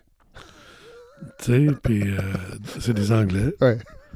Puis Ça temps de moyen. ça étend vraiment pas Da- vrai. Date des serres. Déjà, c'est assez tough, là, Ouais, là, fait que, apparemment, il y en a un qui a osé cracher sur ZD. fait que, que ZD n'a pas apprécié. Oui, évidemment. Fait que ZD, euh, euh, à travers Meunier, a envoyé des lettres au gouvernement canadien en disant, regarde, c'est- c'est- pas tolérable, Ouais. là, puis tout ça. Puis, qu'est-ce qui est intéressant à propos de cette époque-là, puis euh, c'est que si, si tu fais des, euh, entre autres, des, euh, des recherches Ouais. au niveau du New York Times, puis tout ça, Ouais. tu vas trouver toute cette saga-là. Ah. C'est là parce que c'était interprété comme une guerre entre des catholiques et Ah des ouais. Ça, Ça, ça se trouve là. Ouais. Mais anyway, Et, et le bonhomme est excentrique. J'imagine que ça fascine aussi, même à l'époque, parce que lui euh, va construire certaines infrastructures sur Ouais. l'île ont- Ouais. on se dit, ben voyons, c'est complètement Ben, fou. Ouais, tu sais, puis je veux dire. Ben, en tout cas, juste pour finir avec Oui. les squatteurs, Oui. tu sais, euh, le gouvernement dit Ouais, OK, euh, ils ont comme un peu raison, c'est terre privée, ces Ouais. gens-là. Fait que, Parce qu'ils n'ont pas de droit, là, les squatteurs. Ils ne sont, sont pas reconnus. Ils sont, sont juste là, on les tolère. fait que le gouvernement euh, canadien de l'époque a envoyé un, un brise-glace à Fox Bay. Il embarque tout le monde à bord. Tchou, tchou, tchou. Les monte à Montréal, Ça n'a pas de force. Oui, oui. Carrément, là, tu sais. Ah ouais. euh, pas le choix. Ben, euh, sais, déjà, c'est. T'es, marin, tu arrives de Terre-Neuve, tu. T'arrives à Montréal. T'arrives à Montréal, c'est déjà beaucoup. Oui. Mais là, on les embarque tous dans des trains, puis on les envoie en Saskatchewan. Ah, ça, c'est fou. fait que, tu sais. Pour développer. ben, là, tu sais, on, ouvrait les terres de Voilà, l'Ouest à l'époque. ouais. Fait que, tu sais, ils ont, ils, ont, ils, ont, ils ont passé de des, ben, des, des, des mers d'eau à des Ouais. mers de blé, Ouais, je sais ouais. pas quoi, là, tu sais. mais- La mais potasse. c'est- fou. Puis, entre-temps, Meunier, ben, tu sais, lui, euh, oui, il voulait faire la chasse à la pêche, mais il avait son monde, puis, c'est là, tu sais, c'est- c'est- c'est- c'est- c'est- c'est- c'est 1900, c'est l'espoir, c'est... La modernité qui commence. fait qu'il dit, tu sais, moi, je vais bâtir un village moderne au complet. Bézinclair. Ouais. Euh, non, mais après, sa, sa, sa, sa mère. en tout cas, Ça marche. à- Ah ouais? ouais, c'est ça. Aïe. Fait que là, il a, il a bâti un... un, euh, ben, pour commencer avec, il a dit, OK, ça nous prend un village, mais on va le mettre où? Ouais. Tu sais, Anticosti, c'est à 8000 km. Ouais. C'est Ouais. immense, là. Ouais. C'est le grosseur de la Corse. Ouais. Tu sais, c'était 475 000 euh, de, de, de là. Fait que, bon, euh, qu'est-ce qui reste? Qui, qui je peux consulter? Euh, ben, on va aller voir les gardiens de phare. Les gardiens de phare, euh, eux autres, euh, tu sais, ils sont ici depuis un bout de temps. Ouais. Ils connaissent le Tu connais ces bons spots? Ouais, fait qu'il va à Pointe-Ouest, puis euh, c'est Alfred Monloin qui est le, le- le gardien de phare. Puis, fait que, euh, ils disent, ben, tu sais, moi, je suis prêt à bâtir un village au complet, là. Je devrais mettre ça où? Fait que Monloin, qui était pas fou, tu sais, qui était tanné d'être tout seul dans son coin, tu sais, ah, juste à côté, baie des Anglais. Parfait. Belle petite baie, abritée. Euh, tu sais, des terres, euh, tu sais, c'est- super, il y a de l'eau, un ruisseau, euh, tout, tout. Fait que Beignet, c'est comme OK, tu sais, fait que, tu sais, il, il a, il a bâti un, un village moderne au grand complet, Ouais. y compris deux écoles, Hôpital, hôpital, chemin de fer. chemin de fer, four à chaud pour, pour, pour brûler euh, de la roche pour faire de la chaux, pour Ouais. faire du ciment. Euh, Un quai. euh, ouais, immense? quai, les- les- À l'époque déjà ou plus tard, le quai? Non, c'est plus tard. Qu'est-ce qui est le fun avec ça, c'est que ça, c'est dès 1898 Ouais. qui commence ça. Fait que là, il va bâtir le village au complet avec tout ce qu'il faut. Puis là, il installe du monde. Puis en passant, mais, il y a des noms, le nom de famille à Anticosti parce que euh, Meunier, euh, quand il partait de France, ben, il arrêtait à Saint-Pierre-et-Miquelon. Puis là, ben, euh, il, il engageait des charpentiers, des menuisiers, des, des tailleurs de pierre, toutes sortes de monde. Puis il y en a qui ont resté. Fait qu'il y a des besots, il y a des, des, des noms qu'on retrouve euh, En France, normalement. un peu. Ouais, ouais, ça qui ont resté. Mais anyway, il bâtit son village au grand complet. Mais là, tu sais, ces, hommes, Bizadé, ils commencent à explorer l'île un peu. Puis là, ils se rendent compte qu'ils sont fait fourrer un petit brin. Tu sais, que, que, tu sais, euh, là où ce qui est Port-Meunier maintenant, là, c'est une grande baie qui rentre, qui est beaucoup plus à l'abri. Puis, tu sais, faut pas, euh, faut oublier qu'à l'époque, mais les commerces qu'on faisait, on le faisait avec le côté sud, avec Rimouski, Ouais. Montjoli, Ah et tout et tout. Ah. Fait que là, il y avait Pas, pas, pas du côté de la côte non, nord. vraiment pas du côté nord Non. du tout, tu sais. Ouais. Fait que, ben, pas grave. Tu sais, on a du fréquent en masse. On bâtit un autre village au grand complet. Puis le premier, C'est incroyable. ouais, ouais. mais le premier, il y a des photos, ça Ouais. existe, puis tout ça. Tu sais, des maisons deux étages, Ouais. des belles maisons, puis tout ça, qui venaient d'être bâties. Mais il, il envoyait des, des, des- des espèces de tracteurs de l'époque, là, Ouais. des D6 de l'époque. Il faisait une grande chaîne autour de la maison, puis les traînait sur le, le, le, le- récif, puis les brûlait. Fait Puis on recommence. On recommence. Tu sais, c'est- fou, raide, puis, évidemment, sans parler du son camp de chasse qui s'appelait le Château Meunier, qui, Ouais. là, il a rentré un, un trolley d'artisans norvégiens pour, pour bâtir ça. Puis... euh, C'est la démesure totale. c'est la démesure totale. Mon Dieu, j'ignorais tout ça. C'est Ouais. incroyable. Puis là, il dit, sais, euh, ben là, on va commencer nos, nos- nos activités de chasse. Ouais. Fait que, tu sais, il a rentré des, des wapitis. Mais attendez, c'est ça. À l'époque, qu'est-ce qu'il y a? À l'époque, La faune, à l'île, il y a des ours. C'est ça. Donc, le, donc, c'est un, un terme euh, inou? C'est ça. qui désigne là où est l'ours? Là où est l'ours, là où on chasse l'ours. Ouais. Peut-être. Oui. Peut-être aussi du, vieux portugais. OK.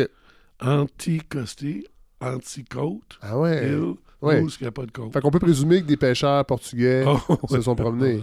Ah, oui. On sait qu'il y a eu des Basques, euh, Ah, Vikings oui. aussi. Ça, c'est sûr. Ouais, ouais. Ah ouais. Mais bon, Bon. euh, Donc, il y a des. Qu'est-ce qu'il y a sur l'île quand a- arrive? Il y a des eaux. Ouais.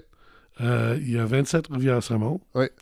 euh, il y a du lièvre d'Amérique et il y a des renards. Et euh, il y a du remusqué. Oui. Mais c'est tout. OK. Fait que lui, euh, en tout cas, les ours, c'est sûr que c'est baudrant. Ouais. Fait qu'il les a fait C'est pas- exterminer. C'est pas le fun à chasser. Non, non, non. Puis je veux dire, ça, ça, ça brise des camps. Puis, Ouais, ça. Puis ça, mange. En tout cas, Ça- ouais. Oui. c'est ça. Fait que lui décide, on, on, on- on les enlève. On va éliminer les autres. Tu sais, Meunier, une chose qu'il a faite, c'est que chaque rivière qui a des costis, il a établi un gardien. À Oui. il bâtit des maisons tout ça, pour mettre des gardiens. Fait que ces gens-là, c'est à eux de contrôler les autres. Et après ça, il s'est mis à rentrer des, des animaux. Fait qu'il a essayé toutes sortes de choses. Tu sais, des wapitis, des caribous, des bisons. euh, puis, euh, entre autres, du cerf de Virginie. Cerf de Virginie, il a rentré peut-être 180 sur deux, deux shots. Là. Et eux, ben, ça a vraiment fonctionné. Ça- on est- c'est- Il y en a beaucoup. c'est- c'est- Il y en a beaucoup. Encore aujourd'hui. Il y en a vraiment beaucoup. il y a beaucoup, en tout cas, tu sais. Ouais. C'est. euh, Et il y avait beaucoup de mouches.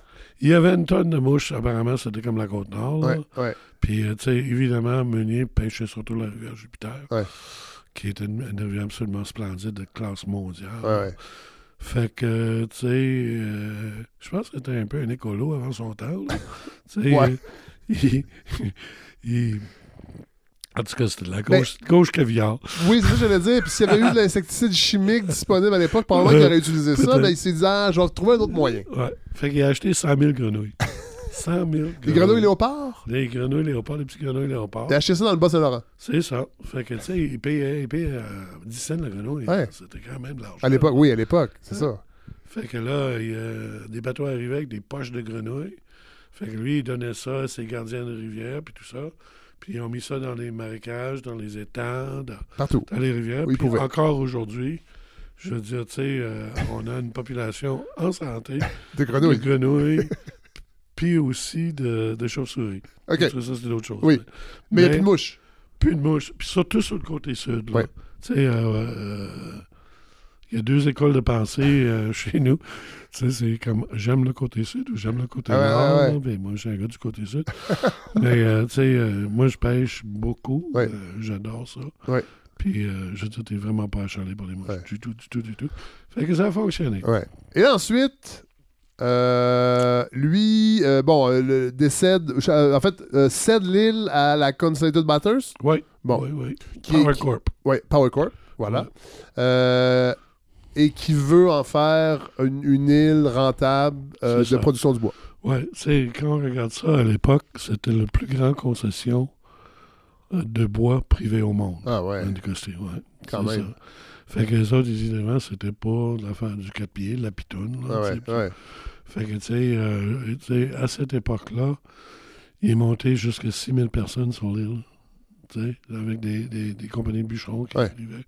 Puis, euh, Ces gens-là travaillaient, n'étaient pas là pour s'installer. non, non, non, c'était que des travailleurs, des Ouais. jobbers, Ouais, là, ouais, comme on dit, là, euh, qui rentraient puis qui, qui travaillaient euh, jusqu'à Noël. Puis l'ancêtre des fly-in, fly-out qu'on Et retrouve Et voilà. dans le nord. Puis, puis, bien sûr, ça, le village a grossi dans ce temps-là parce Ouais. que ces gens- gens-là, ça descendait au village le fin de semaine. Ah ouais. Il fallait avoir une épicerie beaucoup plus grande. Ouais. Puis, les hôtels, ferme, les bars, du logement. puis euh, tout le temps là, mais ça restait toujours une espèce de. Ça, ça restait sur le même règne euh, que Meunier. C'est féodal. ouais, c'est ça. C'est, euh, je veux dire, tu travailles pour la compagnie, il y a les règles de la compagnie, tu les respectes euh, ou tu es dehors. Ouais. Puis euh, tu es là pour travailler. Ouais. C'est, pour la besogne, point final de la ligne. Puis à, à cette époque, déjà, on voit comment le cerf de Virginie euh, avait peuplé. là. Ouais. Parce qu'il y avait des gens que leur fonction, c'est chasseurs. Ouais. Ils font ça, mais ils chassent du chevreuil pour nourrir les bûcherons. Ah ouais, carrément. Ça, carrément. Ouais. Puis euh, j'en ai parlé beaucoup avec euh, un vieux, entre autres. Puis, euh, tu sais, on lui fournissait une camionnette. Euh, 100 balles, Ouais. puis euh, une fusil. Ouais. Puis il fallait qu'il rapporte 95 chevaux. Ah ouais. Autrement, il- autrement déclaré. il- ah ouais, ok, Ouais. shit. Ouais, puis euh, comme, comme évidemment, par quoi, c'est juste une gang de cheap. on les, C'est pas moi qui le dis, mais ça me fait plaisir de l'entendre. on, les- on les- on- on les fournissait des, euh, des balles en acier qui étaient surplus euh, Ouais. de la Première Guerre mondiale. Ah ouais? Qui c'est pas des, des balles comme on a aujourd'hui. Ouais, ouais, ouais. Qui éclatent, là. Ouais. Fait que fallait que les gars soient bons chanceux. Ah ouais.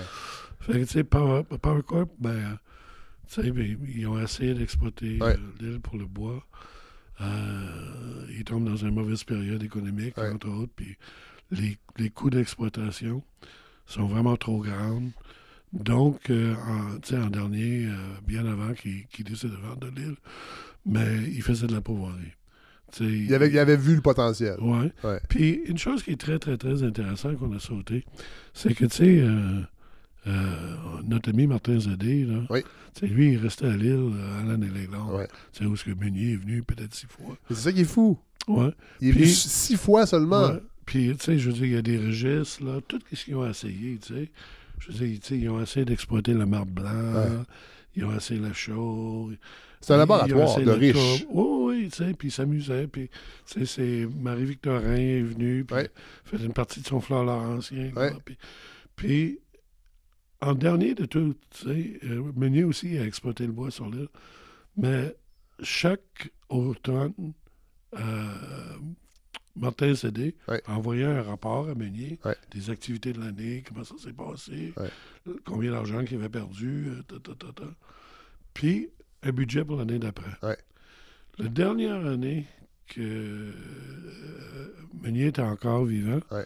Zédé, dans son rapport, dit Garde, le bois, oublie ça, il n'y a pas d'argent. Là, là, on va, on va bâtir des chalets sur les rivières. Ouais. On va faire un golf 18 trous. tu sais, on va. L'avenir, c'est la vigiature ici. Ah. C'est pas exploiter les. Puis évidemment, ça s'est pas réalisé. Mais, mais tu sais, si Meunier avait vécu une année ou deux de plus, mais peut-être le sort de l'île aurait été complètement différent. Ah. Il aurait été... Qu'est-ce qui aurait pu arriver, à votre avis? Mais euh, je pense que ça aurait, ça aurait devenu euh, vraiment un lieu, un, un haut lieu de villégiature. Ouais. Puis de, Pour, pour les, les riches? pour les riches, oui, probablement. Ouais. Mais tu sais, euh, comme tout le reste, là, euh, le terme riche est relatif. Oui, là, oui. Aujourd'hui, c'est un peu un terrain de jeu, puis Ouais. tu n'es pas obligé d'être fortuné pour Non. venir à l'île. Euh, vous, vous n'êtes pas natif de l'île? Non, moi, je suis natif du Nouveau-Brunswick. Moi, je, c'est ça, vous l'avez dit au début, mais je veux que. Parce que, il paraît que vous avez un parcours particulier. Là, je sais que c'est, c'est- se faire dire ça, c'est comme. ah. Entre autres, vous avez été négociant de, de poissons. Oui, ben pas vraiment négociant, dans le sens que moi, euh, j'ai. euh, à un moment donné, euh, pour passer vite, là, j'ai eu une compagnie de plongée commerciale. Oui. Puis euh, évidemment, on Oh, fait attendez, de plongée commerciale, Ouais. ça veut dire quoi, ça? de plongée sous-marine. Oui, là, mais commercial? Commercial, ça veut On dire- connaît touristique? C'est pas sport. OK. C'est c'est les gens qui bâtissent des quais. Ah ouais, qui- OK, OK, OK, c'est ça. Tu sais, qui fait des travaux, Ouais. travaux en sous-marin, Ouais. que ce soit. C'est du, c'est- c'est du construction. OK, je comprends. OK. Bon. Ouais. Puis, euh, à m'amener dans ma compagnie, Oui. euh, le- au Québec, la plongée commerciale, un des beaux cli- gros clients, c'est Hydro-Québec. Oui. Puis quand Hydro-Québec va, ça va avec la plongée. Quand euh, Hydro-Québec va moins, mais ça allait moins. Ouais. Puis, tu sais, puis les budgets sur l'équipe, puis ci, puis ça. Fait que j'avais commencé euh, à diversifier un peu nos activités Ouais. en offrant des services à des scientifiques, pêche océan, Ouais. MAPAC, etc. Parce que nous, on est équipés de caméras sous-marines. Ouais, ouais. Pour les, pour les infrastructures qui vont être sous-marines, bon, c'est ça. La, compagnie était euh, située où? En Gaspésie. En Gaspésie. C'est ça. Fait, que, fait que là, ben, tranquillement, euh, les- on, on fait de plus en plus de support pour qu'à un moment donné, ben, 60 de, du, du- Chiffre d'affaires. Vient du mouvement scientifique. Et je m'ai fait prendre de mon propre piège, dans le sens que, comme tout bon Gaspésien, Ouais. je chialais ouais. que... Ah, ça euh, vient de la Gaspésie, ça, le chiolage. oui, oui, oui, on est bon en chialage.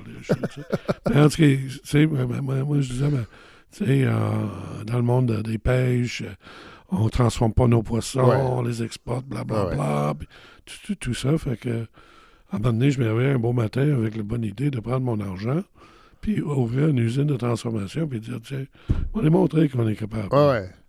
Un truc qui Puis s'appelle... arrêtez de chialer, on va- je vais. Je vais, ouais, Put, vais- your money where your mouth is. C'est ça. Ah, c'est ça. Fait que j'ai bâti une usine qui a coûté 3 millions de dollars à l'époque, euh, qui s'appelait Charcuterie de la mer. Ouais. Qu'on faisait du poisson fumé, on faisait du poisson transformé. Puis On parle de quelles années? du hyper frais euh, des années 80. Ouais. Puis, euh, super bonne idée. Oui. Très mauvais timing. Ah ouais. Euh, là, les ressources halieutiques ont commencé à manquer. Ouais. Euh, tu sais, t'es t'es en phase de start-up. Ouais. Et euh, tu te rends compte de les grandes réalités du monde alimentaire du Québec, qui C'est-à-dire. était une gang de crosseurs sans bon sens. Et je veux Qui dire, ça? euh, ben, les, les chaînes, tu sais. Ouais. Tu tu, tu voir, tu- Les, la distribution. ben oui, tu sais, tu, tu peux avoir le produit le plus fantastique au monde, là, que, mais là, tu sais, tu, tu, tu vas voir, bon, on nommera pas de chaîne, mais Non, une non, chaîne on les connaît, là. Puis tu rencontres le VP, achat, euh, ta, ta, ta, tu sais, puis... Le, mettons la chaîne IGB ou euh, ouais, c'est ça. Brovigro. Ouais, c'est ça. Non, c'est ça. Oh, ouais, Kleinberg. c'est ça, ouais, c'est ça. On les a C'est- pas nommés. Ouais, c'est ça. Ben, tu sais, puis, euh, tu sais, tu rencontres le, le, le, le- le VP, puis là, il dit, ouais, t'as un super bon produit, euh, tu sais, euh, mais là, il va fa- falloir faire du, euh, du promotion en magasin. Ouais. Fait qu'on va sou- cibler euh, 15 magasins, tu sais, Ouais. euh, où est-ce qu'on va faire des dégustations pendant une période de six semaines, Ouais. tu sais, ou quelque chose ou un autre. Après ça, mais... euh, ben, faut que tu rentres dans la publicité coop, Ouais. tu sais, des flyers, tout, Ouais. tout le temps là, qui coûtent 6 000, Ouais. tu sais. Puis bon, ben, on n'oubliera pas l'espace en tablette. Parce que là, mais si je te donne un espace, il faut que je tasse quelqu'un. Ouais, ouais, Fait que ton espace tablette, fait que tu sais, t'as sorti de là, t'as pas fait une vente, ouais. puis ça t'a coûté 30 40 000 piastres, tu sais. Ouais. Ils n'ont pas une sensibilité Euh, ben, pour le. peut-être c'est différent Oui, non, mais à l'époque, là. on- C'est- ça, tu sais, on parle De vous, ce que vous avez connu, il n'y avait pas une sensibilité à mettre les, Ouais. les produits québécois de l'avant. Non, vraiment pas. Fait que, en tout cas, longue Mais c'est encore comme ça un peu. Il y a beaucoup, beaucoup de produits de la mer qui sont exportés à 95-97 Puis souvent, on accuse les Québécois de manquer de curiosité en tant que consommateur. Peut-être, mais il y a aussi la chaîne Ben, de distribution qui est. Tu sais, dans le fin fond, euh, c'est un peu weird. Tu sais, je sais pas aujourd'hui parce que j'ai pas regardé les derniers chiffres, Ouais. là, parce que je suis plus dans ce métier-là. Ouais, ouais. Mais tu sais, à l'époque, mais on exportait 80 qu'on produisait, puis on importait 80% de ce qu'on consommait. Ben non, mais c'est ça. Puis parce qu'on consomme des trucs comme des sardines, puis des, du thon en canne, puis tout ça, tu sais. Ça pousse pas. Bon. Mais tu sais, aujourd'hui, je comprends. Puis aussi, tu sais, pour un producteur, là, mais tu sais, euh, je produis du crabe ou quelque Ouais. chose ou un autre, mais tu sais, je fais affaire avec une ferme japonaise, puis je vends des conteneurs. Ouais, ouais. Tu sais, où ce que, ben, quand il faut que je fais affaire avec des distributeurs, des petits distributeurs, puis Ouais. je me fais pas payer, c'est compliqué, puis le transport, bon. Tu sais, il y, a une- il y a une réalité Oui, oui. économique, mais c'est sûr que je pense peut-être que ça s'est amélioré aujourd'hui. Tu sais, on regarde juste l'histoire du crabe. Les Québécois ne mangeaient pas de crabe C'est vrai. avant. tu sais. Bon, Alors qu'on sait Mais- que le crabe est de loin meilleur que le homard. là, on divague. Non, c'est pas grave, on a du temps. Fait que, tu sais, là, à un moment donné, euh, euh, tu sais, admettons, euh, c'est- ça devient de plus en plus tough. Ouais. Mon contrôleur, qui était un gars extraordinaire, qui. euh, J'ai jamais vu quelqu'un qui avait une- l'art d'être capable de faire attendre des banques, puis tout ça, comme Ah ouais. Qui était un gars du théâtre, qui venait du théâtre, c'était pas, il venait pas du monde économique. Il vient me voir, puis il dit, tu sais, euh, John, il dit, là, là, tu sais, la semaine prochaine, on fait pas notre payroll. Ouais. C'est comme, oublie ça. Ah ouais.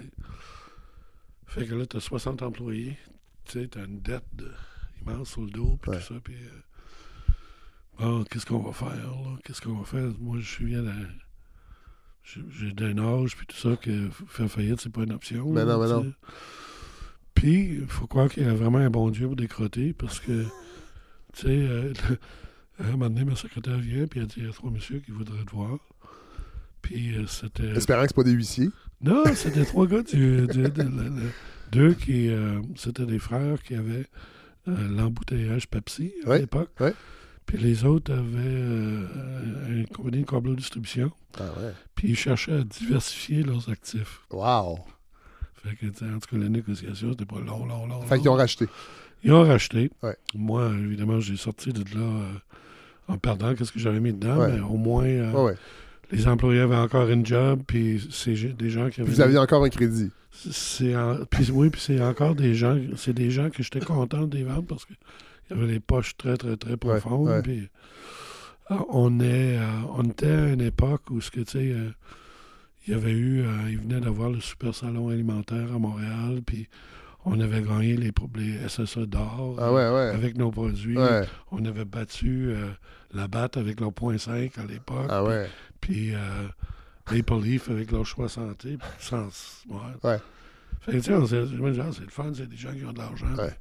Fait que moi, moi, j'ai évidemment, ils ont insisté que je reste pour euh, Supervisé. un contrat euh, de 5 ans. J'ai, fait trois, puis j'ai brisé le contrat parce Ok. que j'étais plus capable. Ouais, là. ouais.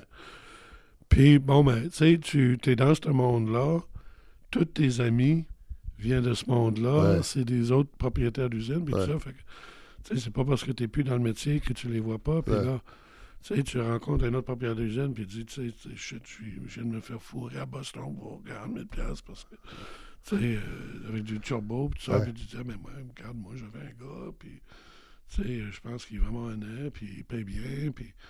Fait qu'en tout cas, de- puis il faut dire aussi que les producteurs au Québec, c'est pas des gens de marketing. Ouais. C'est des gens qui sont extrêmement bons dans la production. Ouais. Ils aiment la production, ils aiment performer. Mais tout le fluff là, Ouais. autour d'un souper, puis des négociations, ça les tente pas. Ils Le, aiment pas le ça. small talk. De... Fait que, puis évidemment, j'étais un anglophone, tu sais. Oui. Fait qu'en plus, je parle anglais, tu sais. Ouais. Fait que là, hey, tu sais. Fait que, fait que, tu sais, de plus en plus, les gens commencent à dire, mais John, tu sais, euh, regarde, moi, je veux développer tel produit. Puis j'ai aucune idée, euh, tu sais, où y a l'équipement, euh, euh, comment on va financer ça. Fait que j'ai j'ai formé une petite compagnie de consultation. Puis là, mais euh, c'est ça, on faisait, on mariait des projets avec de l'argent. Ouais. On trouvait de la matière première. Euh, on faisait du marketing. euh, euh, on faisait de l'exploration de marché pour des gens. Travaillait pour des banques par bout à faire des. des tu sais, il y a, pas un, un tas de. C'est la Banque nationale qui est le gros banque prêteur. dans- Ouais. Puis, euh, tu sais, souvent, il y a une usine qui va venir à vendre, puis et d'établir la vraie valeur. Ouais. C'est pas ouais. un de monde qui. C'est très. Fait que, tu sais, on a fait ça pendant un, un bon bout de temps. Puis euh, là, on arrive à Anticosti parce que, à un moment donné, je passais à peu près 185 jours par, par année en dehors du pays. Ouais. C'est la route. Ouais, j'ai resté au Japon, Ouais. j'ai j'ai travaillé en Russie longtemps, Ouais. euh, dans une époque euh, olé olé, Donc, tout de suite après la chute du mur. tout de suite. Ouais, ouais. À Montmanx, Ouais. tu sais, Ah qui ouais. ville interdite avant, Ah ouais. là, tu sais, puis euh, Fait que c'était le Far West. c'était l'enfer. Ah ouais. C'était vraiment l'enfer. Tu sais, je veux dire, fallait, fallait être stupide ou euh, complètement pas aller en haut. Vladimir Poutine était déjà actif à l'époque. Ben, tu sais, euh, euh, à Montmanx, là, euh, comme étranger, on te mettait au quatrième étage du Artica Hotel, puis il n'y a personne qui voulait te parler dans ta chambre Ah parce non. que c'était écouté partout. Ah ouais, ouais, ouais, Fallait ouais. que tu ailles dehors à moins 40. Ah. Mais, anyway. Mais, euh, tu sais, euh, à un moment donné, j'ai eu énormément de plaisir à faire ça parce que euh, nous autres, on avait, dans la compagnie, on avait adopté la même euh, stratégie que la Lloyds. C'est-à-dire, tu sais, Lloyds, là, tu fais naufrage, toi, Ouais, tu sais. ouais. Puis t'es capitaine, puis Ouais. moi, j'arrive avec mon remorqueur, puis je dis, mais je vais t'aider. Il y a un truc qui s'appelle Lloyds Open Form. C'est Lloyds Open Form, on le signe. Puis qu'est-ce que ça veut dire? C'est que si j'arrive pas à faire la job, mais tu me dois pas une scène. Fait que c'est ça ce que moi, c'était la politique de la compagnie. Ah ouais. Si je te dis que je suis capable de faire quelque chose, je vais le faire. Ouais, ouais. Puis ça, c'est le fun parce que, tu sais, on, on sait que ça arrive à l'occasion qu'à travers des consultants, il y a peut-être un crosseur de Oui.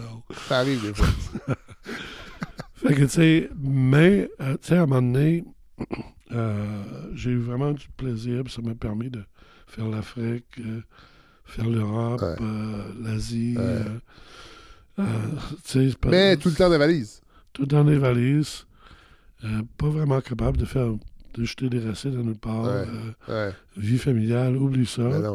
Tu sais, quand t'es consultant, euh, ben, tu, j'imagine, tu sais, euh, Tu sais, un client appelle, Ouais. tu dis pas euh, non, je m'en vais en vacances. Non, non. là. Tu y vas. Ouais. Bon. Puis euh, je me rappelle, j'étais à Tokyo. Ouais. J'étais dans un, un hôtel magnifique qui s'appelle la Akasaka Prince Hotel.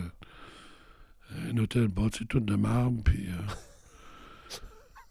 là, tu sais, j'étais assis sur le bord du lit.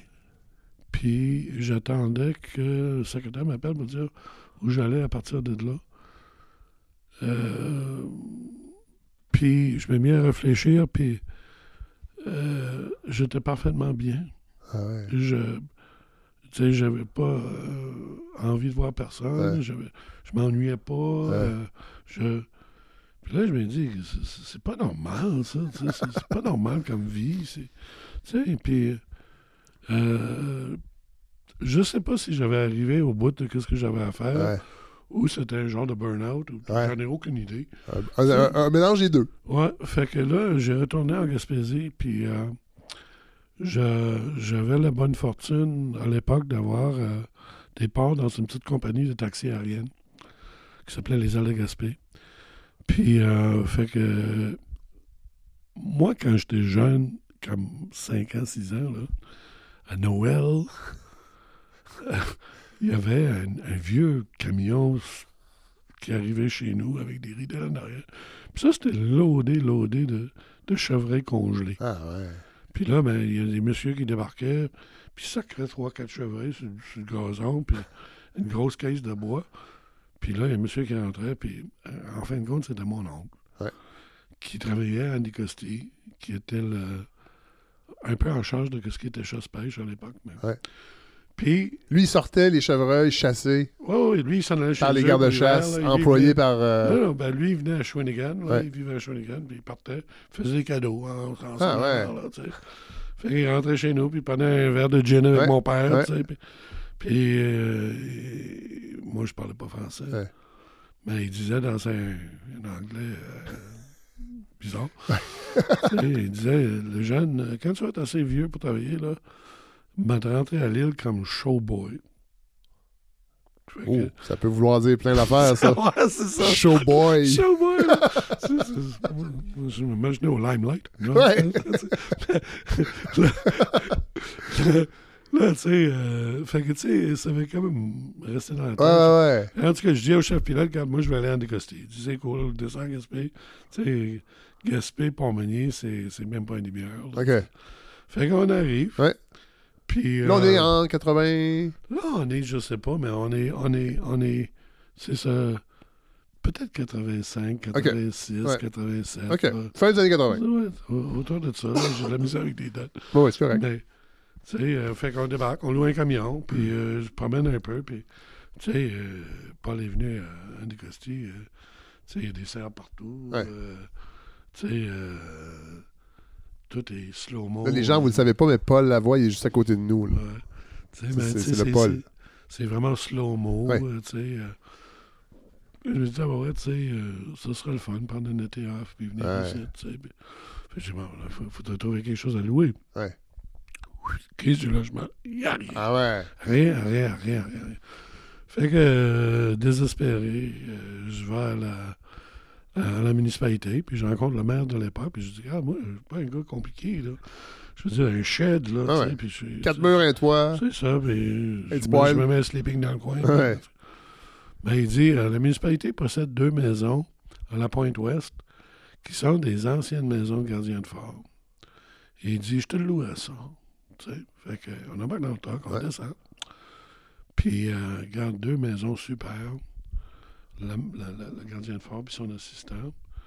Fait que, euh, il m'a loué ça, euh, si je me rappelle bien, euh, tu sais, euh, pour de, de, de, de, juin à fin septembre, avec service de propane et vidange compris, parce qu'il n'y avait pas d'électricité Ouais, dans ce coin-là. ouais.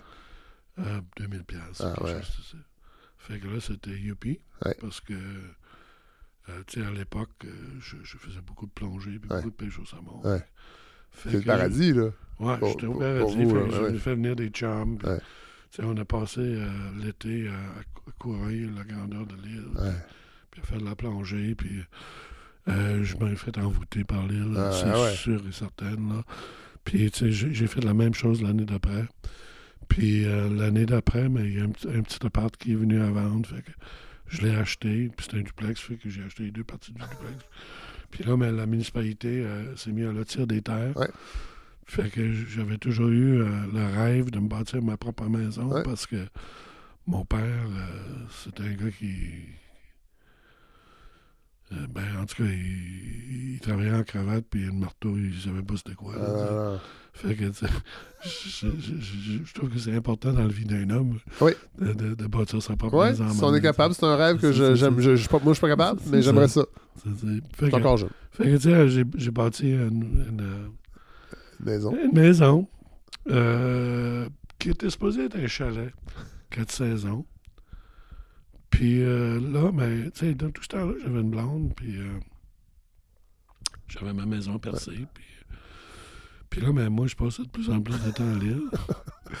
puis je négligeais le travail de Ouais. plus en plus, puis tout ça. Fait Le que- travail incluant la blonde? oui.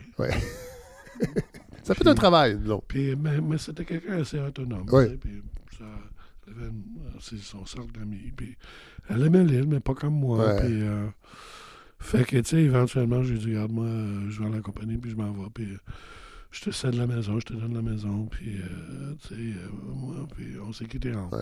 pas en mauvais termes. Ouais, tout, puis tout ça. Fait que là, moi, j'étais puis j'étais heureux dans ma, vendu ma compagnie. Puis j'ai pas fait assez d'argent pour prendre une retraite. Ouais, mais- ouais. Mais en même temps, même à ça, vous n'étiez pas vieux. Là. Vous même avec de l'argent, à un moment donné, tu veux faire quelque chose. Ouais, puis... Vous me semblez quelqu'un qui aimait faire des choses. Ouais, moi j'aime. j'aime faire des choses. fait que, tu sais, euh, là, j'ai fait toutes sortes de, de, de- de travaux là-bas, des petits travaux. Tu sais, Andy Costi, il manque tellement de monde Ouais. que tu rentres là, puis demain matin, tu as une job si Ouais, tu veux. euh, Il y a toujours quelque chose à faire. toujours quelque Ouais. chose à faire. Fait que, tu sais, j'ai bâti ma maison. Puis là, ben, euh, à un moment donné, quand tu bâtis ou tu vis à l'île, tu vis au rythme du bateau.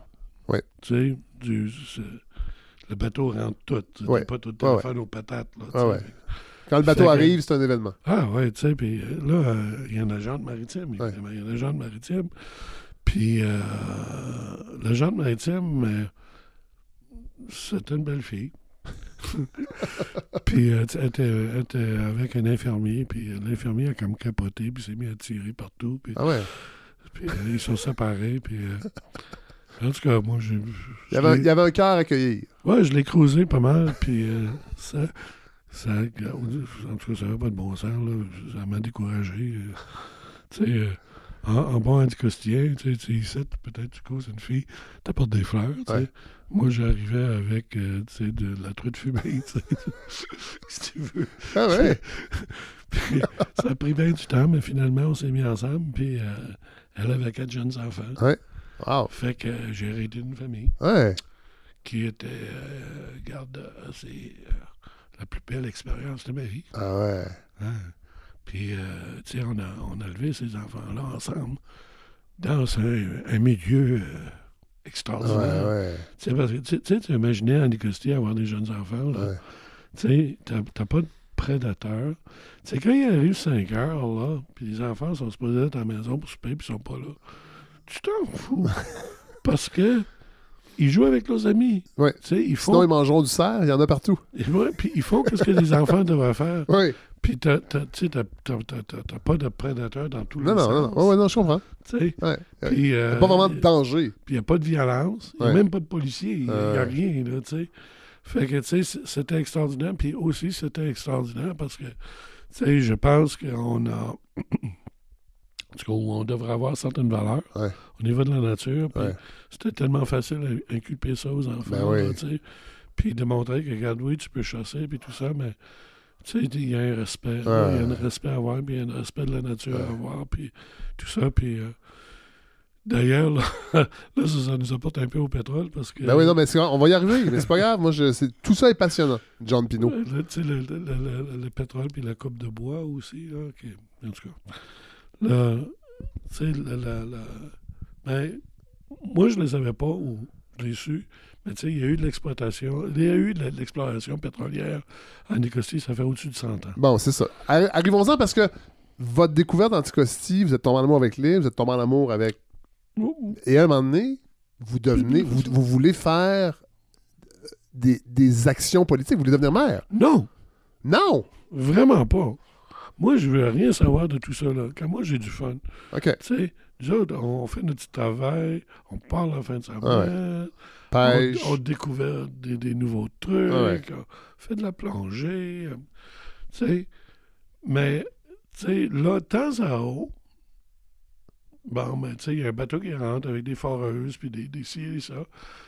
Il n'y a personne à Anacostie qui s'énerve parce qu'on fait de la recherche pour du pétrole Ah depuis ouais. 100 ans. Vous y croyez pas, en fait?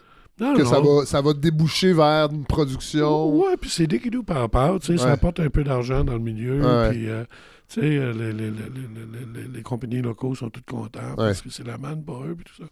Fait que, tu sais, euh, je veux dire, c'était, ça faisait partie de la réalité des choses. Euh, tu sais, jusqu'à le temps qu'il est arrivé la compagnie pétrolière. Bon, c'est ça. Alors, on, on y arrive. Euh, on parle de quelles années? Pétrolier? C'est 2011 à peu près? Ouais. 2011. Parce qu'on Le- en parle. Moi, Ouais. moi, je me rappelle, comme citoyen, d'entendre parler du pétrole d'Anticosti avec André Boisclair, je pense, Ouais. qui arrive au Ouais. PQ. Puis lui décide de faire un virage un peu plus à droite, parce que le PQ, c'est un parti progressiste, social, bon. Et là, on sent que le pétrole est une nouvelle manne. Ça va régler les déficits du Québec. Exactement. Exactement. Ouais. Puis, ben, on est. Euh, Mais là, vous dites ça fait 100 ans, donc avant ça, c'était des compagnies privées? Ah oui, il y avait SO qui Ouais. était le premier à rentrer. Ouais. Puis, je veux dire, dans le fin fond, euh, il y, a, il y a eu euh, Sokip, Oui, la SOCIP, oui. OK, qui, qui ont fait de l'exploitation.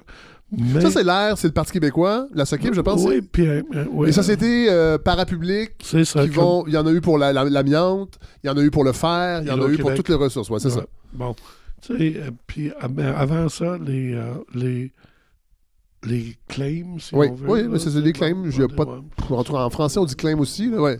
tu sais, euh, que Petrolia a eu, euh, puis Junex, puis tout ça. Ouais. Mais ils, l'ont, ils, ont ils ont tout acheté ça de Shell, Ouais. entre autres. Ouais. Puis, tout ça. Fait que tous ces compagnies-là avaient passé dessus. Ils avaient fait du sismique. D'ailleurs, c'est vraiment weird parce que quand tu pars dans l'est de l'île, tu sais, t'as des chemins qui s'en vont sinueux, tu sais, puis tout ça. Puis tout à coup, c'est des chemins, tchou! Ben. Ben. Mais c'est des anciennes lignes de, De prospecteurs. sismique. Ah ouais, de sismique, ok, ouais. Parce qu'on a fait du sismique. Ouais.